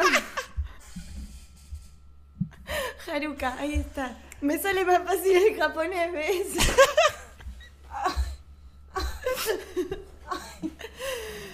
Uf. ¿Ves cuando te digo que tenemos que hacer un especial con los mejores eh, fails que tenemos? Esto vale oro. Por favor, Esto lo dejo. Esto lo dejo No, todo. hijo de puta, la concha de lora. Lo que pasó acá queda acá.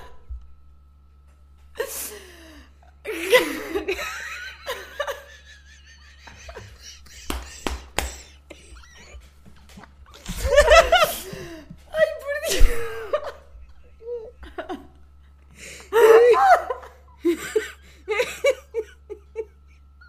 Por favor, eh, basta. Vuelvo. Segundo crash, eh, Haruka de Sailor Moon. Es mi Sailor preferida, Sailor Urano. Dick Grayson decía ahora.